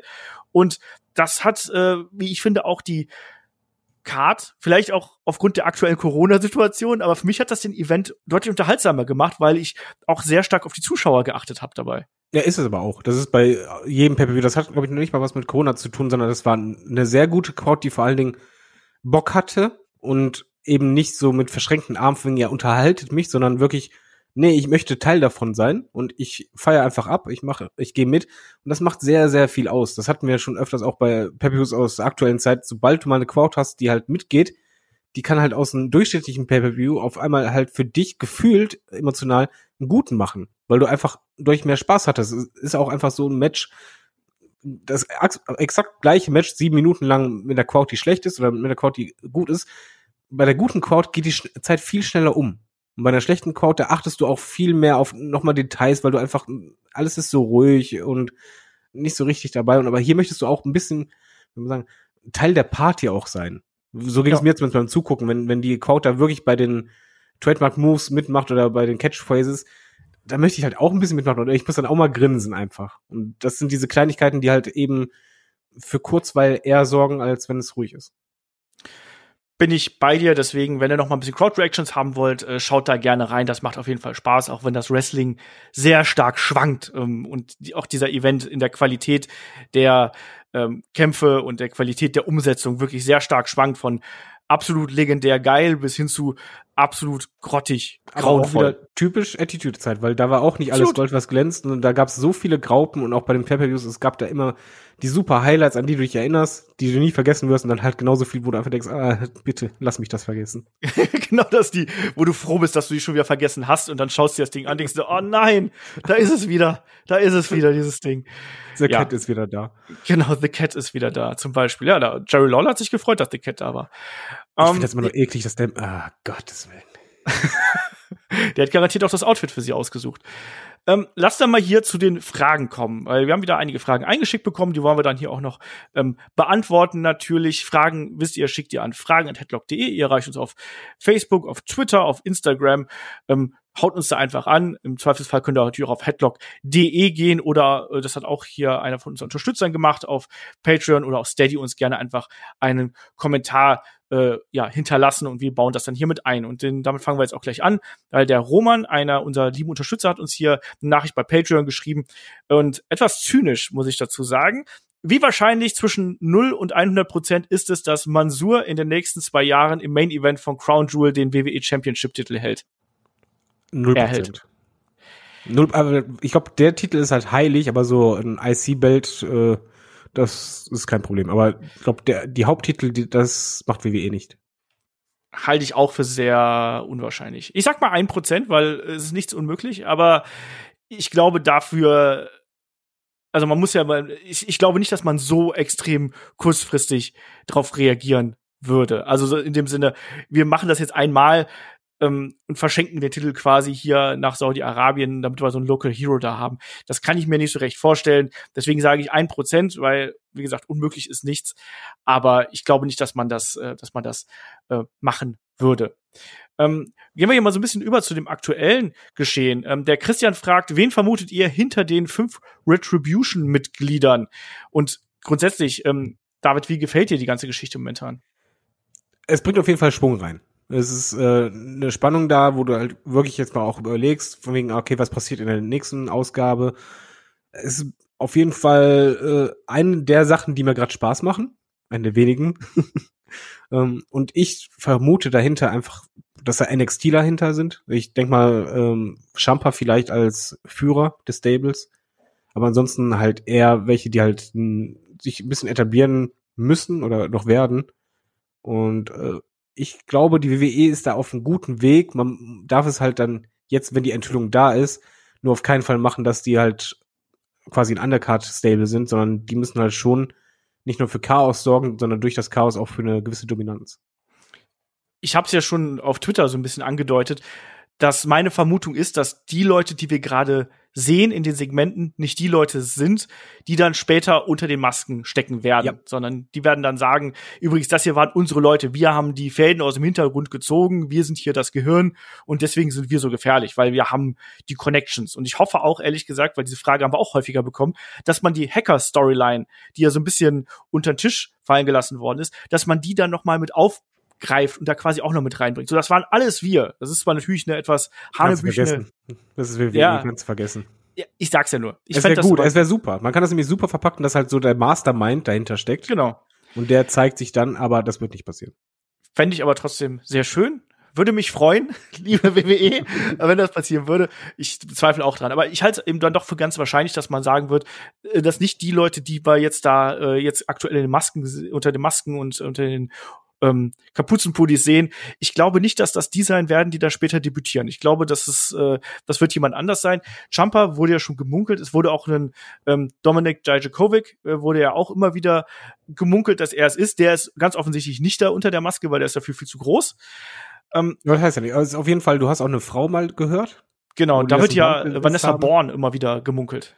Also es wird auf jeden Fall NXT-Haufen sein und ich hoffe, dass die Enthüllung erst später kommt und eher, dass sie sich jetzt äh, erstmal für Chaos sorgen und dann später möglichst sich mit dem ganz großen Gesicht der Company an, äh, anlegen. Ja, dann hast du natürlich das Risiko, wie sie dann dagegen äh, so dastehen. Ähm, ich kann mir tatsächlich auch vorstellen, dass man so jemanden wie einen Sami Zayn da eventuell reinpacken könnte. Ja klar, warum nicht? Ne? Also, ne, Du kannst da sehr viel machen, das ist ja das Schöne. Ja, eben. Also deswegen, also da, das, das fände ich eben auch ganz spannend. Auch du brauchst auch jemanden, der natürlich das Ding anführen kann, der sprechen kann, ähm, der das Ganze erklären kann. Da könnte ich mir einen Sami Zayn auch da ganz gut in der Position vorstellen. Beim Champa weiß ich es halt eben nicht, weil es hieß ja immer, dass er nicht zu, also in den Hauptkader quasi möchte, dass er nicht von NXT weg möchte. Andererseits, es gibt ja diese Sache mit den äh, mit den Social Media Accounts, die sowohl Champa als auch der Jakovic gelöscht haben. Schauen wir mal. Ich finde, Sami Zayn ist so mein, mein Pick. Also es gibt ja auch noch genug Talents, die wir jetzt in letzter Zeit nicht gesehen haben ähm, und die da unter den Masken stecken können. Also im Idealfall ist es ja dann auch wirklich jemand, der vielleicht etabliert ist und der dann zu dieser Gruppierung wechselt, weil er eben sagt, ich hätte es gerne anders hier. Ich will die Veränderung jetzt von innen herbeiführen quasi. Sami Zayn wäre da jemand. Andererseits musst du dann eigentlich jemanden nehmen, der ein großes Standing hat. Ist es vielleicht ein Roman Reigns, David? Um Gottes Willen, nee. Ich schmeiß jetzt hier einfach alle rein. Schauen wir mal. Also es ist momentan noch echt schwer abzusehen, wer das sein wird. Ich finde es auf jeden Fall, auch wenn die Umsetzung teils echt unglücklich ist, äh, Stichwort Betonblöcke Ja. durch äh, offene Türen schmeißen, ähm, muss man ja mal so ganz klar man, sagen. man versucht zumindest was Neues. Und da bin ich äh, ehrlich gesagt ähm, für jeden kleinen Funken Hoffnung immer dankbar momentan. bei Ja. WWE. man versucht zumindest was anderes. Das ist schon mal das, äh, das Wichtigste hier an der, an der Sache. Und ich gucke mir das auch an, auch wenn ich ähm, hier und da mir denke, Leute, wer hat denn das inszeniert? Also da springt die dann da in der, im Ring umher mit den Baseballschlägern, aber vielleicht will man das ja auch bewusst so machen, weil das eben nur die Helfershelfer sind. Das sind nur die Minions und die, die klugen, die großen ähm, Namen, die Drahtzieher, die kommen erst noch. Vielleicht will man das auch so ein bisschen ungestüm lassen. Ich weiß es nicht. Ähm, schauen wir mal. Dark Order lässt auf jeden Fall grüßen an der Stelle. Ja, aber da hat man ja auch zum Beispiel erstmal rumprobiert, bis man halt was gefunden hat. Vielleicht ist man auch gerade ein bisschen diese ähm, Rumprobierphase, um zu gucken, wie reagieren die Leute auf was. Wollen die vom Feedback her doch ein bisschen äh, dominanter, ein bisschen ernsthafter oder ein bisschen kontrollierter oder doch chaotisch, ein bisschen äh, durchgeknallter? Ich hoffe es. Gucken wir mal. Ja, gucken wir mal. Ähm, anderes Stable, was sich ja hier zuletzt hervorgetan hat, ist äh, The Hurt Business. Und da fragt der Jane via Facebook, was haltet ihr von dem neuen Stable? Ähm, es gab ja schon Gerüchte, dass WWE es wegen der politischen Situation auflösen wollte. Ich liebe die Gruppierung und schalte nur wegen äh, dieser Gruppierung ein. Ich bin froh, dass Shelton Benjamin endlich wieder eingesetzt wird. Und ich glaube, das ist auch so mein Fazit. Also wo diese Gruppierung hingeht, Weiß ich nicht, ich fand die letzten Szenen im, im äh, Raw Underground fand ich ganz cool, wie sie sich da präsentiert haben. Ich freue mich auch darüber, dass ein Shelton Benjamin mal wieder einen Sieg davon äh, fahren darf nach äh, zig Jahren der Niederlagen. Ähm, aber ich bin sehr neugierig drauf, wie das weitergeht und finde es auf jeden Fall eine gute Art und Weise, wie man jetzt hier Talent einfach ähm, gruppiert und die dann einfach äh, ja hoffentlich in eine bessere Zukunft führt als das, was man in der Vergangenheit mit denen gemacht hat. Ja.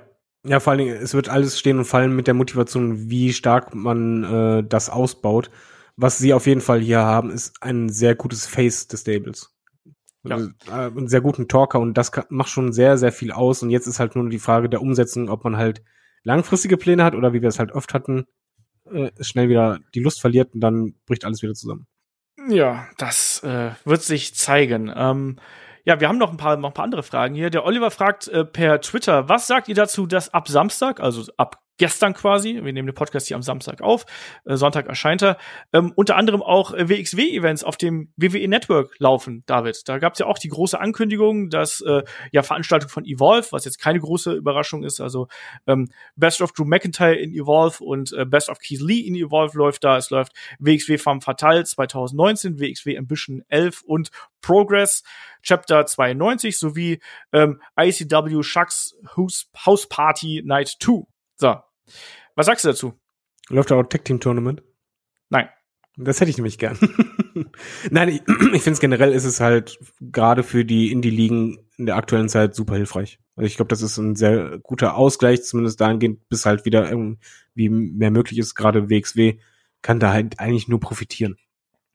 Sehe ich auch so. Ähm, ich glaube, das Dümmste, was du machen könntest, wäre jetzt quasi die gesamte Bibliothek da reinzustellen. Nee, nee, das, Weil, das ähm, schneidest du ja selber ins Fleisch. Genau. Aber ich glaube auch, dass es Aufmerksamkeit bringt. Ich glaube auch, dass WWE natürlich dafür bezahlen wird. Weil Ja. man, warum sollte man es umsonst machen? Und ich sage es jetzt mal ähm, ganz böse und überspitzt. Ich glaube, dass WWE besser zahlt als all das, was die ähm, Promotions mit ihren privaten Streaming oder mit ihren eigenen Streaming-Plattformen äh, äh, verdient. Ja, es ist auch nur deine Chance, dass du ähm, Leute auf dich aufmerksam machst, die halt vielleicht das noch nicht geschaut haben. Genau. Oder halt neue Abonnenten kriegst für dich selber.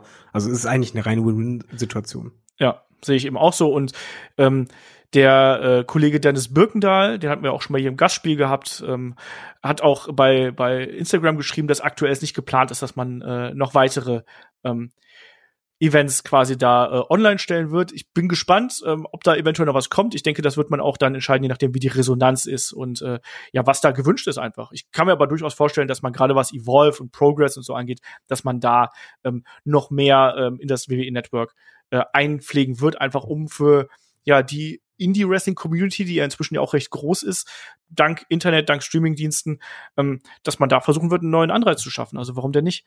Ähm, der Frank fragt per Mail, ähm, ist Speaking Out schon zu Ende? Man hört gar nichts mehr darüber. Wie findet ihr es, dass sobald etwas über einen Wrestler bekannt wurde, dieser wie eine heiße Kartoffel fallen gelassen wurde? Ähm, solche Menschen brauchen Hilfe. AEW hat das äh, mit Sammy ganz gut gelöst. Der Rest distanziert sich maximal und löscht jegliche Verbindung. Ich, äh, ich würde mir wünschen, dass die Ligen Öffentlichkeit, äh, öffentlicher damit umgehen. Ähm, schließlich haben sie mit den Menschen auch Geld verdient. Ja, David, Speaking Out, ähm, haben wir auch damals einen Podcast gemacht. Schwieriges, schwieriges Thema. Es ist tatsächlich ruhig geworden und tatsächlich ist auch Speaking Out natürlich in manchen Bereichen eher ausgeartet in das ähm, ja Anschwärzen und ins Name-Dropping irgendwo. Ähm, ist auch Das hier und da ausgenutzt. Ja, ja, es ist halt hier und da auch ausgenutzt worden, muss man sagen. Ähm, ist es schon zu Ende oder befindet man sich jetzt erstmal in so einer Sortierungsphase auch bei den Promotions? Gerade Speaking Out und Corona ist auch gerade für die kleineren Promotions ja auch echt eine schwierige Situation gewesen. Ich glaube, das ist ganz normal, dass es halt nicht zu Ende ist, aber die, die Art und Weise ist halt eigentlich bei jeder Bewegung, egal welche es, es gab, äh, auch aktuelle politische Bewegung. Du hast halt immer diesen Ausschlag am Anfang, wo dann halt diese Welle äh, entsteht, die wird immer größer, immer größer, immer größer. Dann schwappt die halt drüber. Und ja, so wie bei MeToo auch, das wird halt nicht komplett weg sein, aber dadurch ist halt jetzt ein anderes äh, Grundbewusstsein geschaffen worden. Aber es ist halt jetzt nicht mehr so präsent und in your face, weil es halt einfach immer wieder kleine Ausschläge dann geben wird. Aber das, das schwappt dann quasi äh, eher hin und her. Aber das ist halt dieser Anfangsausschlag, äh, der ist der entscheidende. Dass halt quasi die, die Tür auftrittst und wenn die einmal offen ist, dann bleibt die halt auch offen und wird zumindest nicht wieder ganz geschlossen werden. Dann heißt es einfach, die Leute wissen in Zukunft, wie die halt besser mit manchen Sachen umgehen können oder dass sie halt auch da in die Öffentlichkeit gehen können. dass da halt immer welche äh, Trittbettfahrer dabei sind, die das halt ausnutzen oder halt äh, für schlechte Dinge äh, nutzen. Das hast du auch bei jeder Bewegung. Selbst bei Friday for Future oder sonst was hast du immer dabei. Das ist auch ganz normal. Ich finde, ansonsten sollen die Companies und die Wrestler damit umgehen, wie sie wollen. Also ich zwinge niemanden, dass die das in der Öffentlichkeit alles breitreten müssen, sondern wenn man der Meinung ist, jemand hat etwas getan, was absolut gar nicht geht, dann ist es auch egal, wie viel Geld man mit demjenigen verdient hat, sondern man kann da auch einfach den Schlussstrich ziehen. Also es ist halt einfach, es gibt gewisse No-Gos, die hat halt jeder anders angelegt und wenn die überschritten werden, dann hast du halt No-Go überschritten und das war's dann für dich. Ganz einfach. Ja, und es ist ja auch jetzt gerade diese Woche noch mal so ein bisschen aufgebrandet durch das äh, Redebüt des äh, Velveteen Dream bei NXT, der ja auch sich schon ja, diverser harter Anschuldigungen ähm, äh, ja entgegen äh, gesehen, gestellt gesehen hat, ähm, von Nacktfotos, die es gegeben hat, Sprachnachrichten und so weiter und so fort. Also da waren auch durchaus schon so ein paar ähm, handfestere Sachen irgendwo dabei und da wird auch kritisiert natürlich, dass WWE das nicht öffentlich gemacht hat. Ähm, ich sag's ganz ehrlich, ich wüsste nicht genau, wie ich das als, äh, als Promotion oder Unternehmen handhaben würde. Weil natürlich, wenn du sowas öffentlich machst, musst du auch damit rechnen, dass ähm, sowohl gegen dich als auch gegen den, den und die Betreffenden da natürlich ähm, ge, ähm, äh, reagiert wird. Entsprechend glaube ich, würde ich das auch eher versuchen, ähm, intern zu lösen ähm, und das nicht unbedingt alles an die große Glocke zu hängen. Ich, kein Exempel statuieren an bestimmten ähm, Persönlichkeiten und Personen, die da mit dabei gewesen sind. Ähm, weil einfach diese, äh, diese heutige Mentalität natürlich auch dazu äh, führt, dass ganz oft einfach dann natürlich die, ähm, die, die, die äh, Twitter, äh, Social Media Kanäle einfach überschwemmt werden, dann auch mit sehr negativen Dingen. Und wir dürfen auch nicht vergessen, wie auch der Frank ja richtig schreibt, ähm, dass das ja auch noch Menschen sind, die da, die dahinter stehen. Ne? Also auch die dann, die, die, die sich so mies verhalten haben und die sich dann so ver vielleicht auch Fehler gemacht haben. Und wenn die bewiesen sind, dann müssen sie entsprechend auch zur Rechenschaft gezogen werden. Ähm, aber sie, das- auch geholfen werden. Das ist Übrigen auch der wichtige Punkt, den du gerade halt sagst, das hat der WWE gemacht. WWE hat ja nicht äh, komplett geschwiegen, sondern die haben ja gesagt, wir gehen dem nach und wenn es handfeste Beweise gibt oder wenn das bestätigt wurde, dann handeln wir miteinander.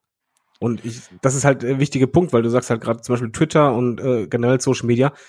Wenn du jetzt sofort nur öffentlich umgehst und am Ende stellt sich heraus, irgendwas stimmt da halt doch nicht, weil halt du noch nicht alle Fakten auf dem Tisch hattest, dann stehst du eher noch schlechter da als Company. Und äh, ich glaube, da ist es halt einfach wirklich die Sache der jeweiligen Firmen, dass die halt für sich entscheiden, sind wir uns sicher, wie gehen wir jetzt damit um, öffentlich oder nicht? Wollen wir jetzt erstmal äh, hundertprozentig Fakten haben und äußern uns dann oder äußern wir uns dann gar nicht, sondern machen das halt intern professionell, weil das ist für uns einfach äh, äh, Kommunikation zur Firma passt es eher. Das ist halt bei jeder Firma unterschiedlich. selbst auch im Sport genauso. Wenn halt ein Spieler geht oder unzufrieden ist, bei manchen gibt es eine Schlammschlacht, bei manchen kriegst du es erst Jahre später mit.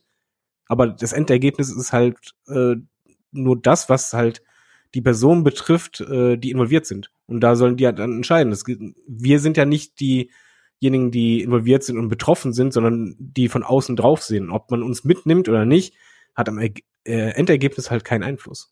Ja.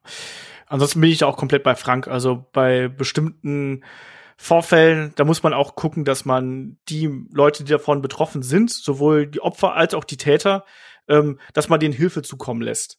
Ähm, sei es durch eine, durch eine psychologische Betreuung, ähm, durch irgendwelche Workshops oder was auch immer, und dass man denen da unter die äh, Arme greift, soweit es, soweit es geht, damit sie dann eben äh, ja, aus den Geschehnissen lernen und dass sich da eine positive Entwicklung äh, draus ergibt. Also ich glaube, es ist noch nicht vorbei, aber es ist zumindest erstmal so, dass es äh, erstmal sehr viel intern gelöst werden muss und erstmal intern äh, evaluiert werden muss ist nach wie vor eine schwierige Kiste und ich muss auch sagen, dass natürlich dann für uns, die jetzt hier vor den Bildschirmen oder vor den Dirt Sheets oder vor Twitter, Instagram und sowas sitzen, es ist super schwierig, da wirklich dann auch noch ähm, ein Urteil zu fällen. Deswegen ähm, warten wir mal ab.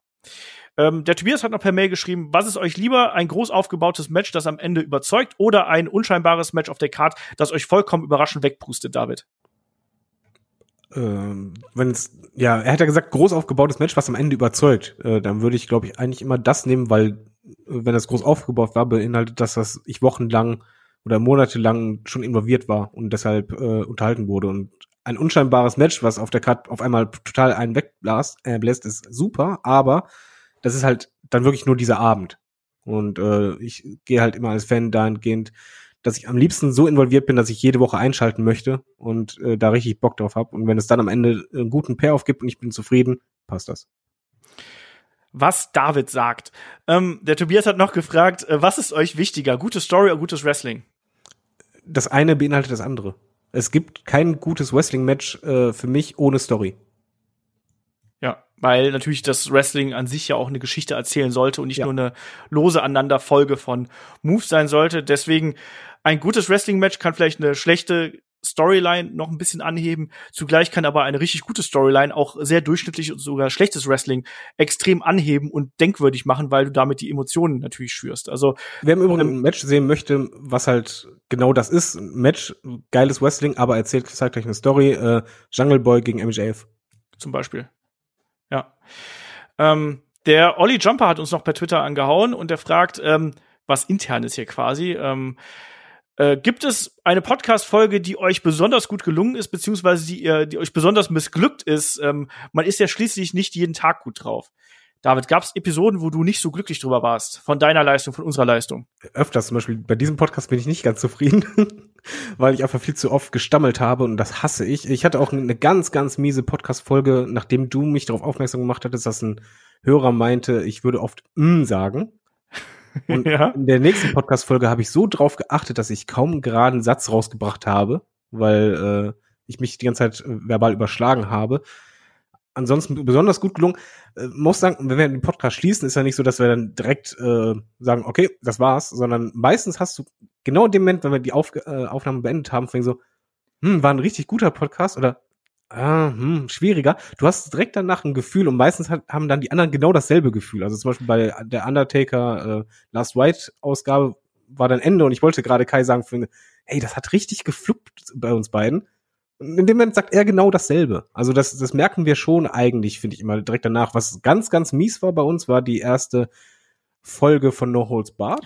genau, das wollte ich mich auch gerade ganz kurz. Das ist ja, das, das weiß ja bis jetzt noch niemand übrigens. Das ist jetzt hier der große Scoop zum Abschluss des Podcasts, wer bis hierhin dran geblieben ist.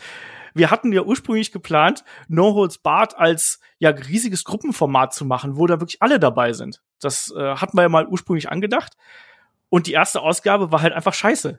Also, das. Ja, wir, wir haben anschließend gemerkt, war richtig so, hm, ja, wir speichern die Dateien. Dann kam irgendwann so der erste, mal, das, das war nicht gut, bist du zufrieden? Und, nee, gar nicht, das ging einfach nicht. Und dann musste halt rausfinden, warum.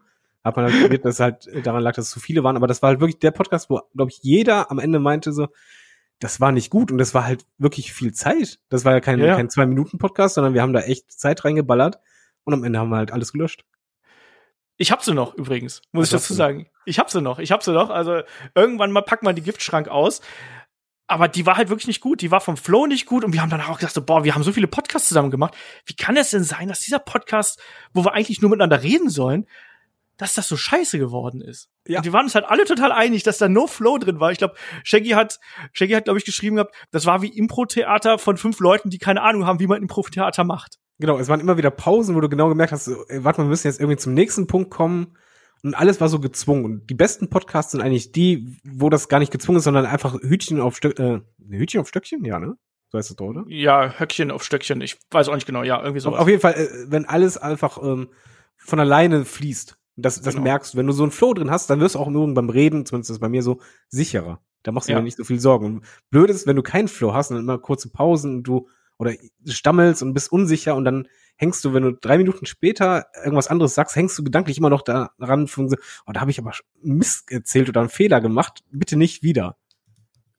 Ja, ähm, bin ich bin ich komplett bei dir. Also da hat man es auf jeden Fall gemerkt. Deswegen, ob diese Ausgabe jemals erscheinen wird, ich weiß es nicht. Garantiert nicht hier auf den öffentlichen Kanälen, sondern dann äh, irgendwo, wo es nur ein möglichst kleiner Kreis mitbekommt, weil die war wirklich nicht gut. Das ist wirklich kein keine Werbung für das, äh, was was Headlock irgendwo ausmacht, muss man ganz klar sagen. Weil ich glaube, da musst aber Shaggys Witze rausschneiden. Äh, ja, das stimmt auch. Ja, die haben alles gekillt. Die haben alles getötet. Das ist absolut richtig. Ähm, nee, also das das auf jeden Fall nicht. Ansonsten, es gibt eine Ausgabe die ich ja mal allein auf dem Hotelzimmer gemacht habe. Das ist so, glaube ich, die legendärste Ausgabe für mich, wo ich gesagt habe, so, oh, ob das so eine clevere Idee gewesen ist, auf einer Geschäftsreise um 6 Uhr morgens noch einen Podcast aufzunehmen, ich weiß es nicht. Ähm, und auch warte mal, noch eine sehr gelungene Ausgabe war die, wo du äh, entweder warst du feiern oder du warst krank, wo du diese Halsprobleme hattest. Ja, ja, ja. Und Olaf hatte absolut keine Stimme mehr, übergab an Shaggy in der Hoffnung, dass ihr Shaggy einfach weiterredet. Und Shaggy hat eiskalt zurückgegeben an Olaf. Und ohne Scheiße, ich musste so lachen. Ne? Das war das Beste. Du hast einfach nur Olaf gedacht. Das ja, das war im, im Winter 2018, glaube ich, müsste das, nee, warte mal, 2017 müsste das gewesen sein. 2017 oder 2018. Ähm, da war ich, da war ich, da war ich nicht feiern, äh, das war, ich war danach feiern, danach hatte ich gar keine Stimme mehr. Ähm, sondern da äh, war ich einfach krank. Da hatte ich eine, ähm, ähm ich weiß nicht, ob ich eine Kehlkopfentzündung oder sonst irgendwas gehabt habe, aber die kam da halt richtig durch und ich hatte irgendwann keine Stimme mehr. Also liegt natürlich auch daran, ich bin ja hier der, der mit am meisten Podcasts. Gut, Shaggy macht eben auch noch sehr, sehr viel, aber der kann eben auch sprechen und der hat das gelernt, während ich das ja mir selber ein bisschen beigebracht habe. Und ja, da war meine Stimme einfach durch und da ist dann kollabiert und Shaggy als alter Impro-Künstler, der er ist, äh, hat gleich den Ball wieder an mich weitergespielt, wie er sonst eben auch immer macht, wenn er nichts Eiskalt auflaufen lassen. Genau. Oder Leute zum Singen bringt oder sowas. Ähm, ja, aber ansonsten, also ich habe jetzt keine Ausgabe, wo ich sage, oh nee, das ging halt überhaupt nicht, das hätte ich nie veröffentlichen sollen oder ähm, da hätte ich noch mal mehr drüber schneiden sollen. Also ich glaube, dass das meiste, was wir hier gemacht haben, hatte schon immer so einen gewissen Qualitätsstandard. Klar, in den ersten äh, Ausgaben irgendwie, das hätte man da einiges besser machen können, müssen, sprich hätten wir da, was die Konzeption, was die Technik und so, hätte man das besser machen können, so ja klar, aber ich hatte auch damals keine Ahnung davon, sondern ich habe einfach gemacht, weil ich probieren Früher wollte. musstest du mehr schneiden, oder? Als ich habe ja, das liegt natürlich auch ganz klar daran, dass es ja dann schließt ja an die nächste Frage vom äh, Olli an. Der fragt, wie viel pro Folge fällt bei euch in der Regel dem Schnitt von Olaf zum Opfer? Gibt es ein Beispiel, wo besonders viel geschnippelt wurde? Ähm, ganz aktuell ist es so, dass ich sehr wenig schneiden muss, weil wir inzwischen auch einfach ein super eingespieltes Team sind. Das heißt, wir fallen uns nicht ins Wort, also außer David. Tut mir leid. ähm, wir wissen ungefähr, wir, wir erkennen mittlerweile, wann andere Gesprächspausen einlegen. Ähm, wir sind meistens auch recht gut auf den Podcast vorbereitet. Ähm, ich mache das Handout immer, das hat man am Anfang ja auch nicht, da war ja alles Free Flow irgendwie. Da muss ich dann mehr schneiden. Was ich hin und wieder mache, ist eben, wenn mir im Nachgang noch irgendwas einfällt, wo ich sage, ach, Mist, das wollte ich noch erwähnt haben oder so. Dann schneide ich das nachträglich noch rein. Aber zum Beispiel schneide ich jetzt nicht jedes Im, jedes Ö, bei dir jedes Halt, David zum Beispiel raus.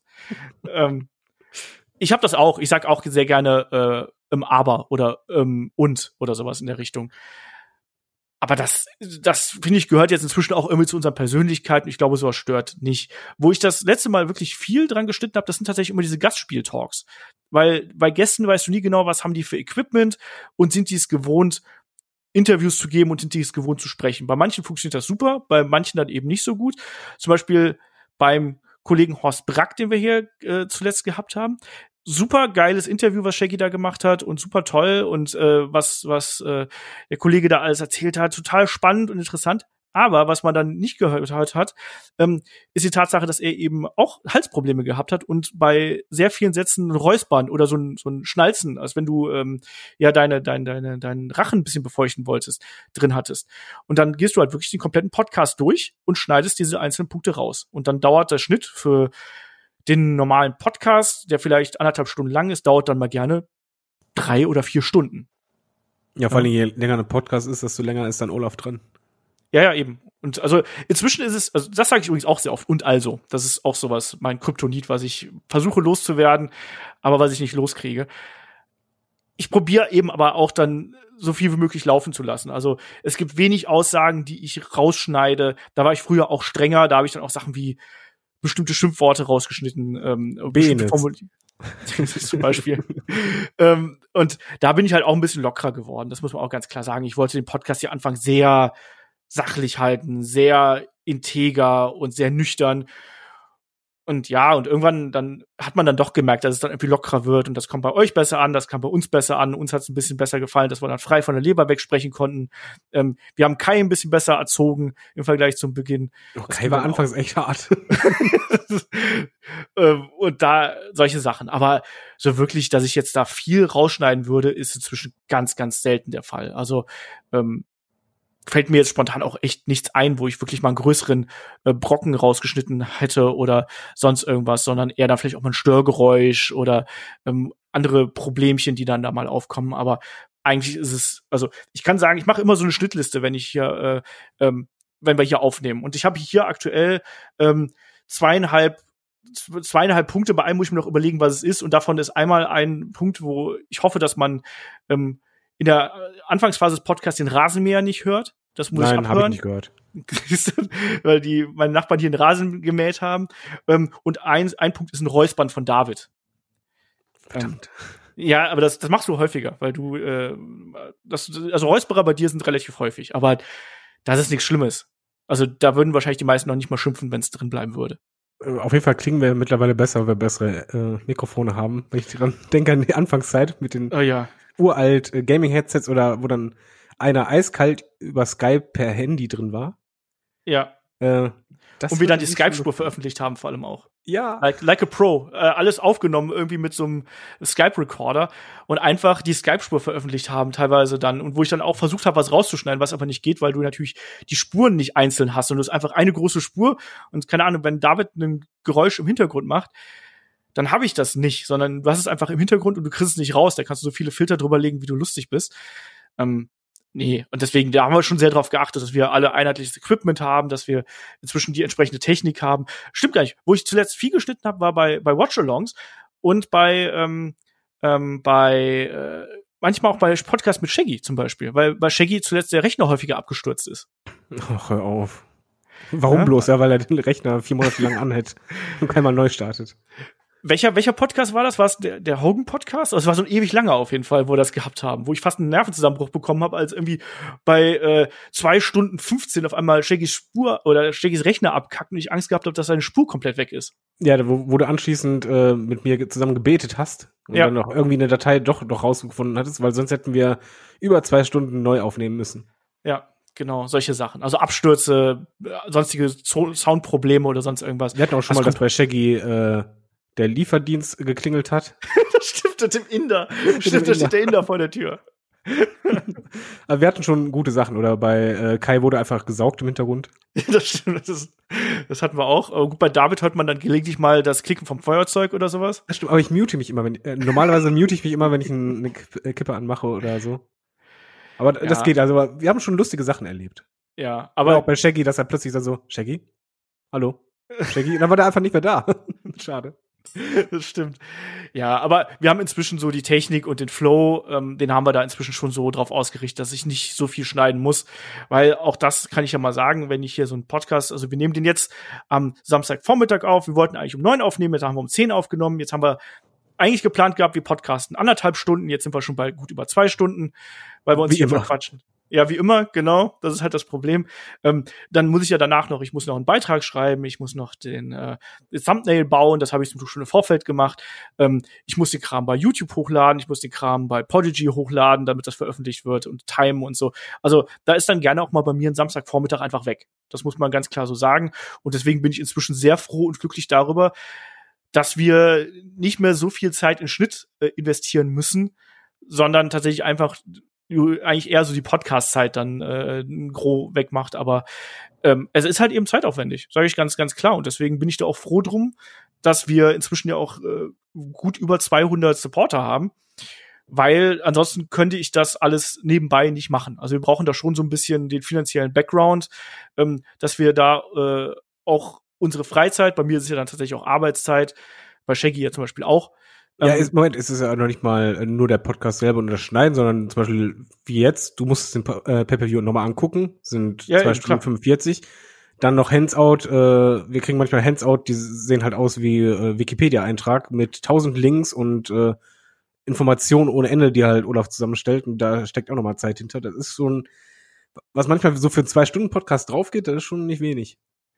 Genau, weil man möchte ja dann auch so ein bisschen die Informationspflicht wahren und die Qualität wahren. Das ist manchmal nicht ganz so einfach natürlich. Ähm, deswegen äh, also deswegen ist es halt wichtig, dass wir da so ein bisschen finanziellen Background haben. Und deswegen, wenn ihr da irgendwie Bock habt, uns zu unterstützen und vor allem dafür auch noch mehr von uns bekommt, wisst ihr, ähm, haben wir bei Patreon und bei Steady dann die entsprechende Plattform, damit wir auch das Projekt so weiterführen können. Das ist unser Ziel gewesen. Wir sind inzwischen da auch echt ähm, weiter super zufrieden mit dem, wie es läuft. Äh, aber äh, die Art und Weise, wie wir jetzt die Masse an Content produzieren in der Qualität, wäre ohne die Anzahl der Unterstützer, die wir jetzt haben, absolut unmöglich. Sage ich ganz klar. Und dann würde ich irgendwann wahrscheinlich auch sagen, so Leute, war schön, äh, war ein guter Run, aber ähm, das lohnt sich nicht und äh, das frisst einfach zu viel Zeit.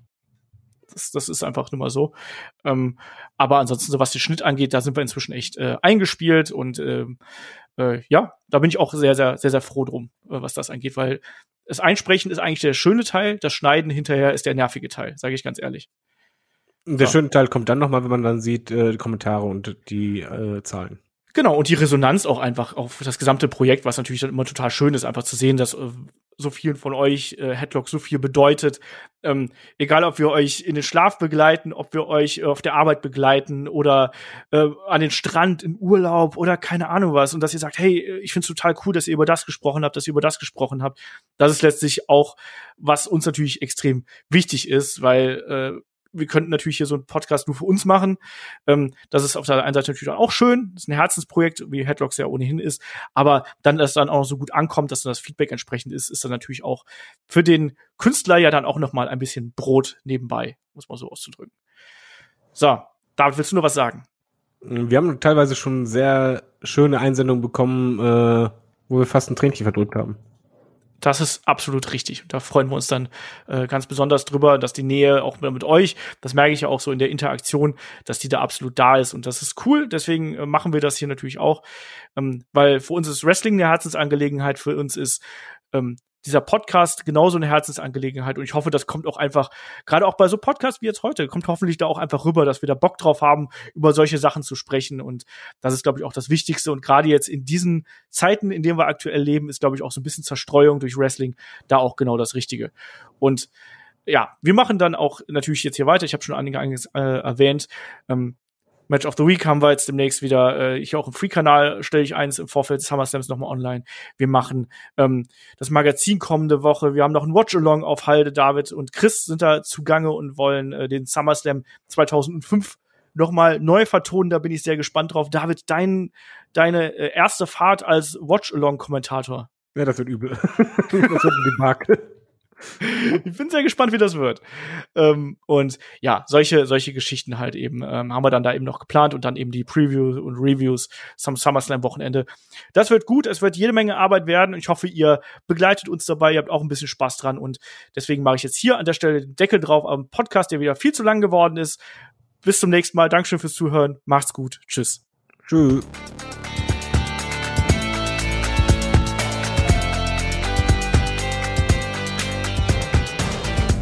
Headlock, der Pro Wrestling Podcast.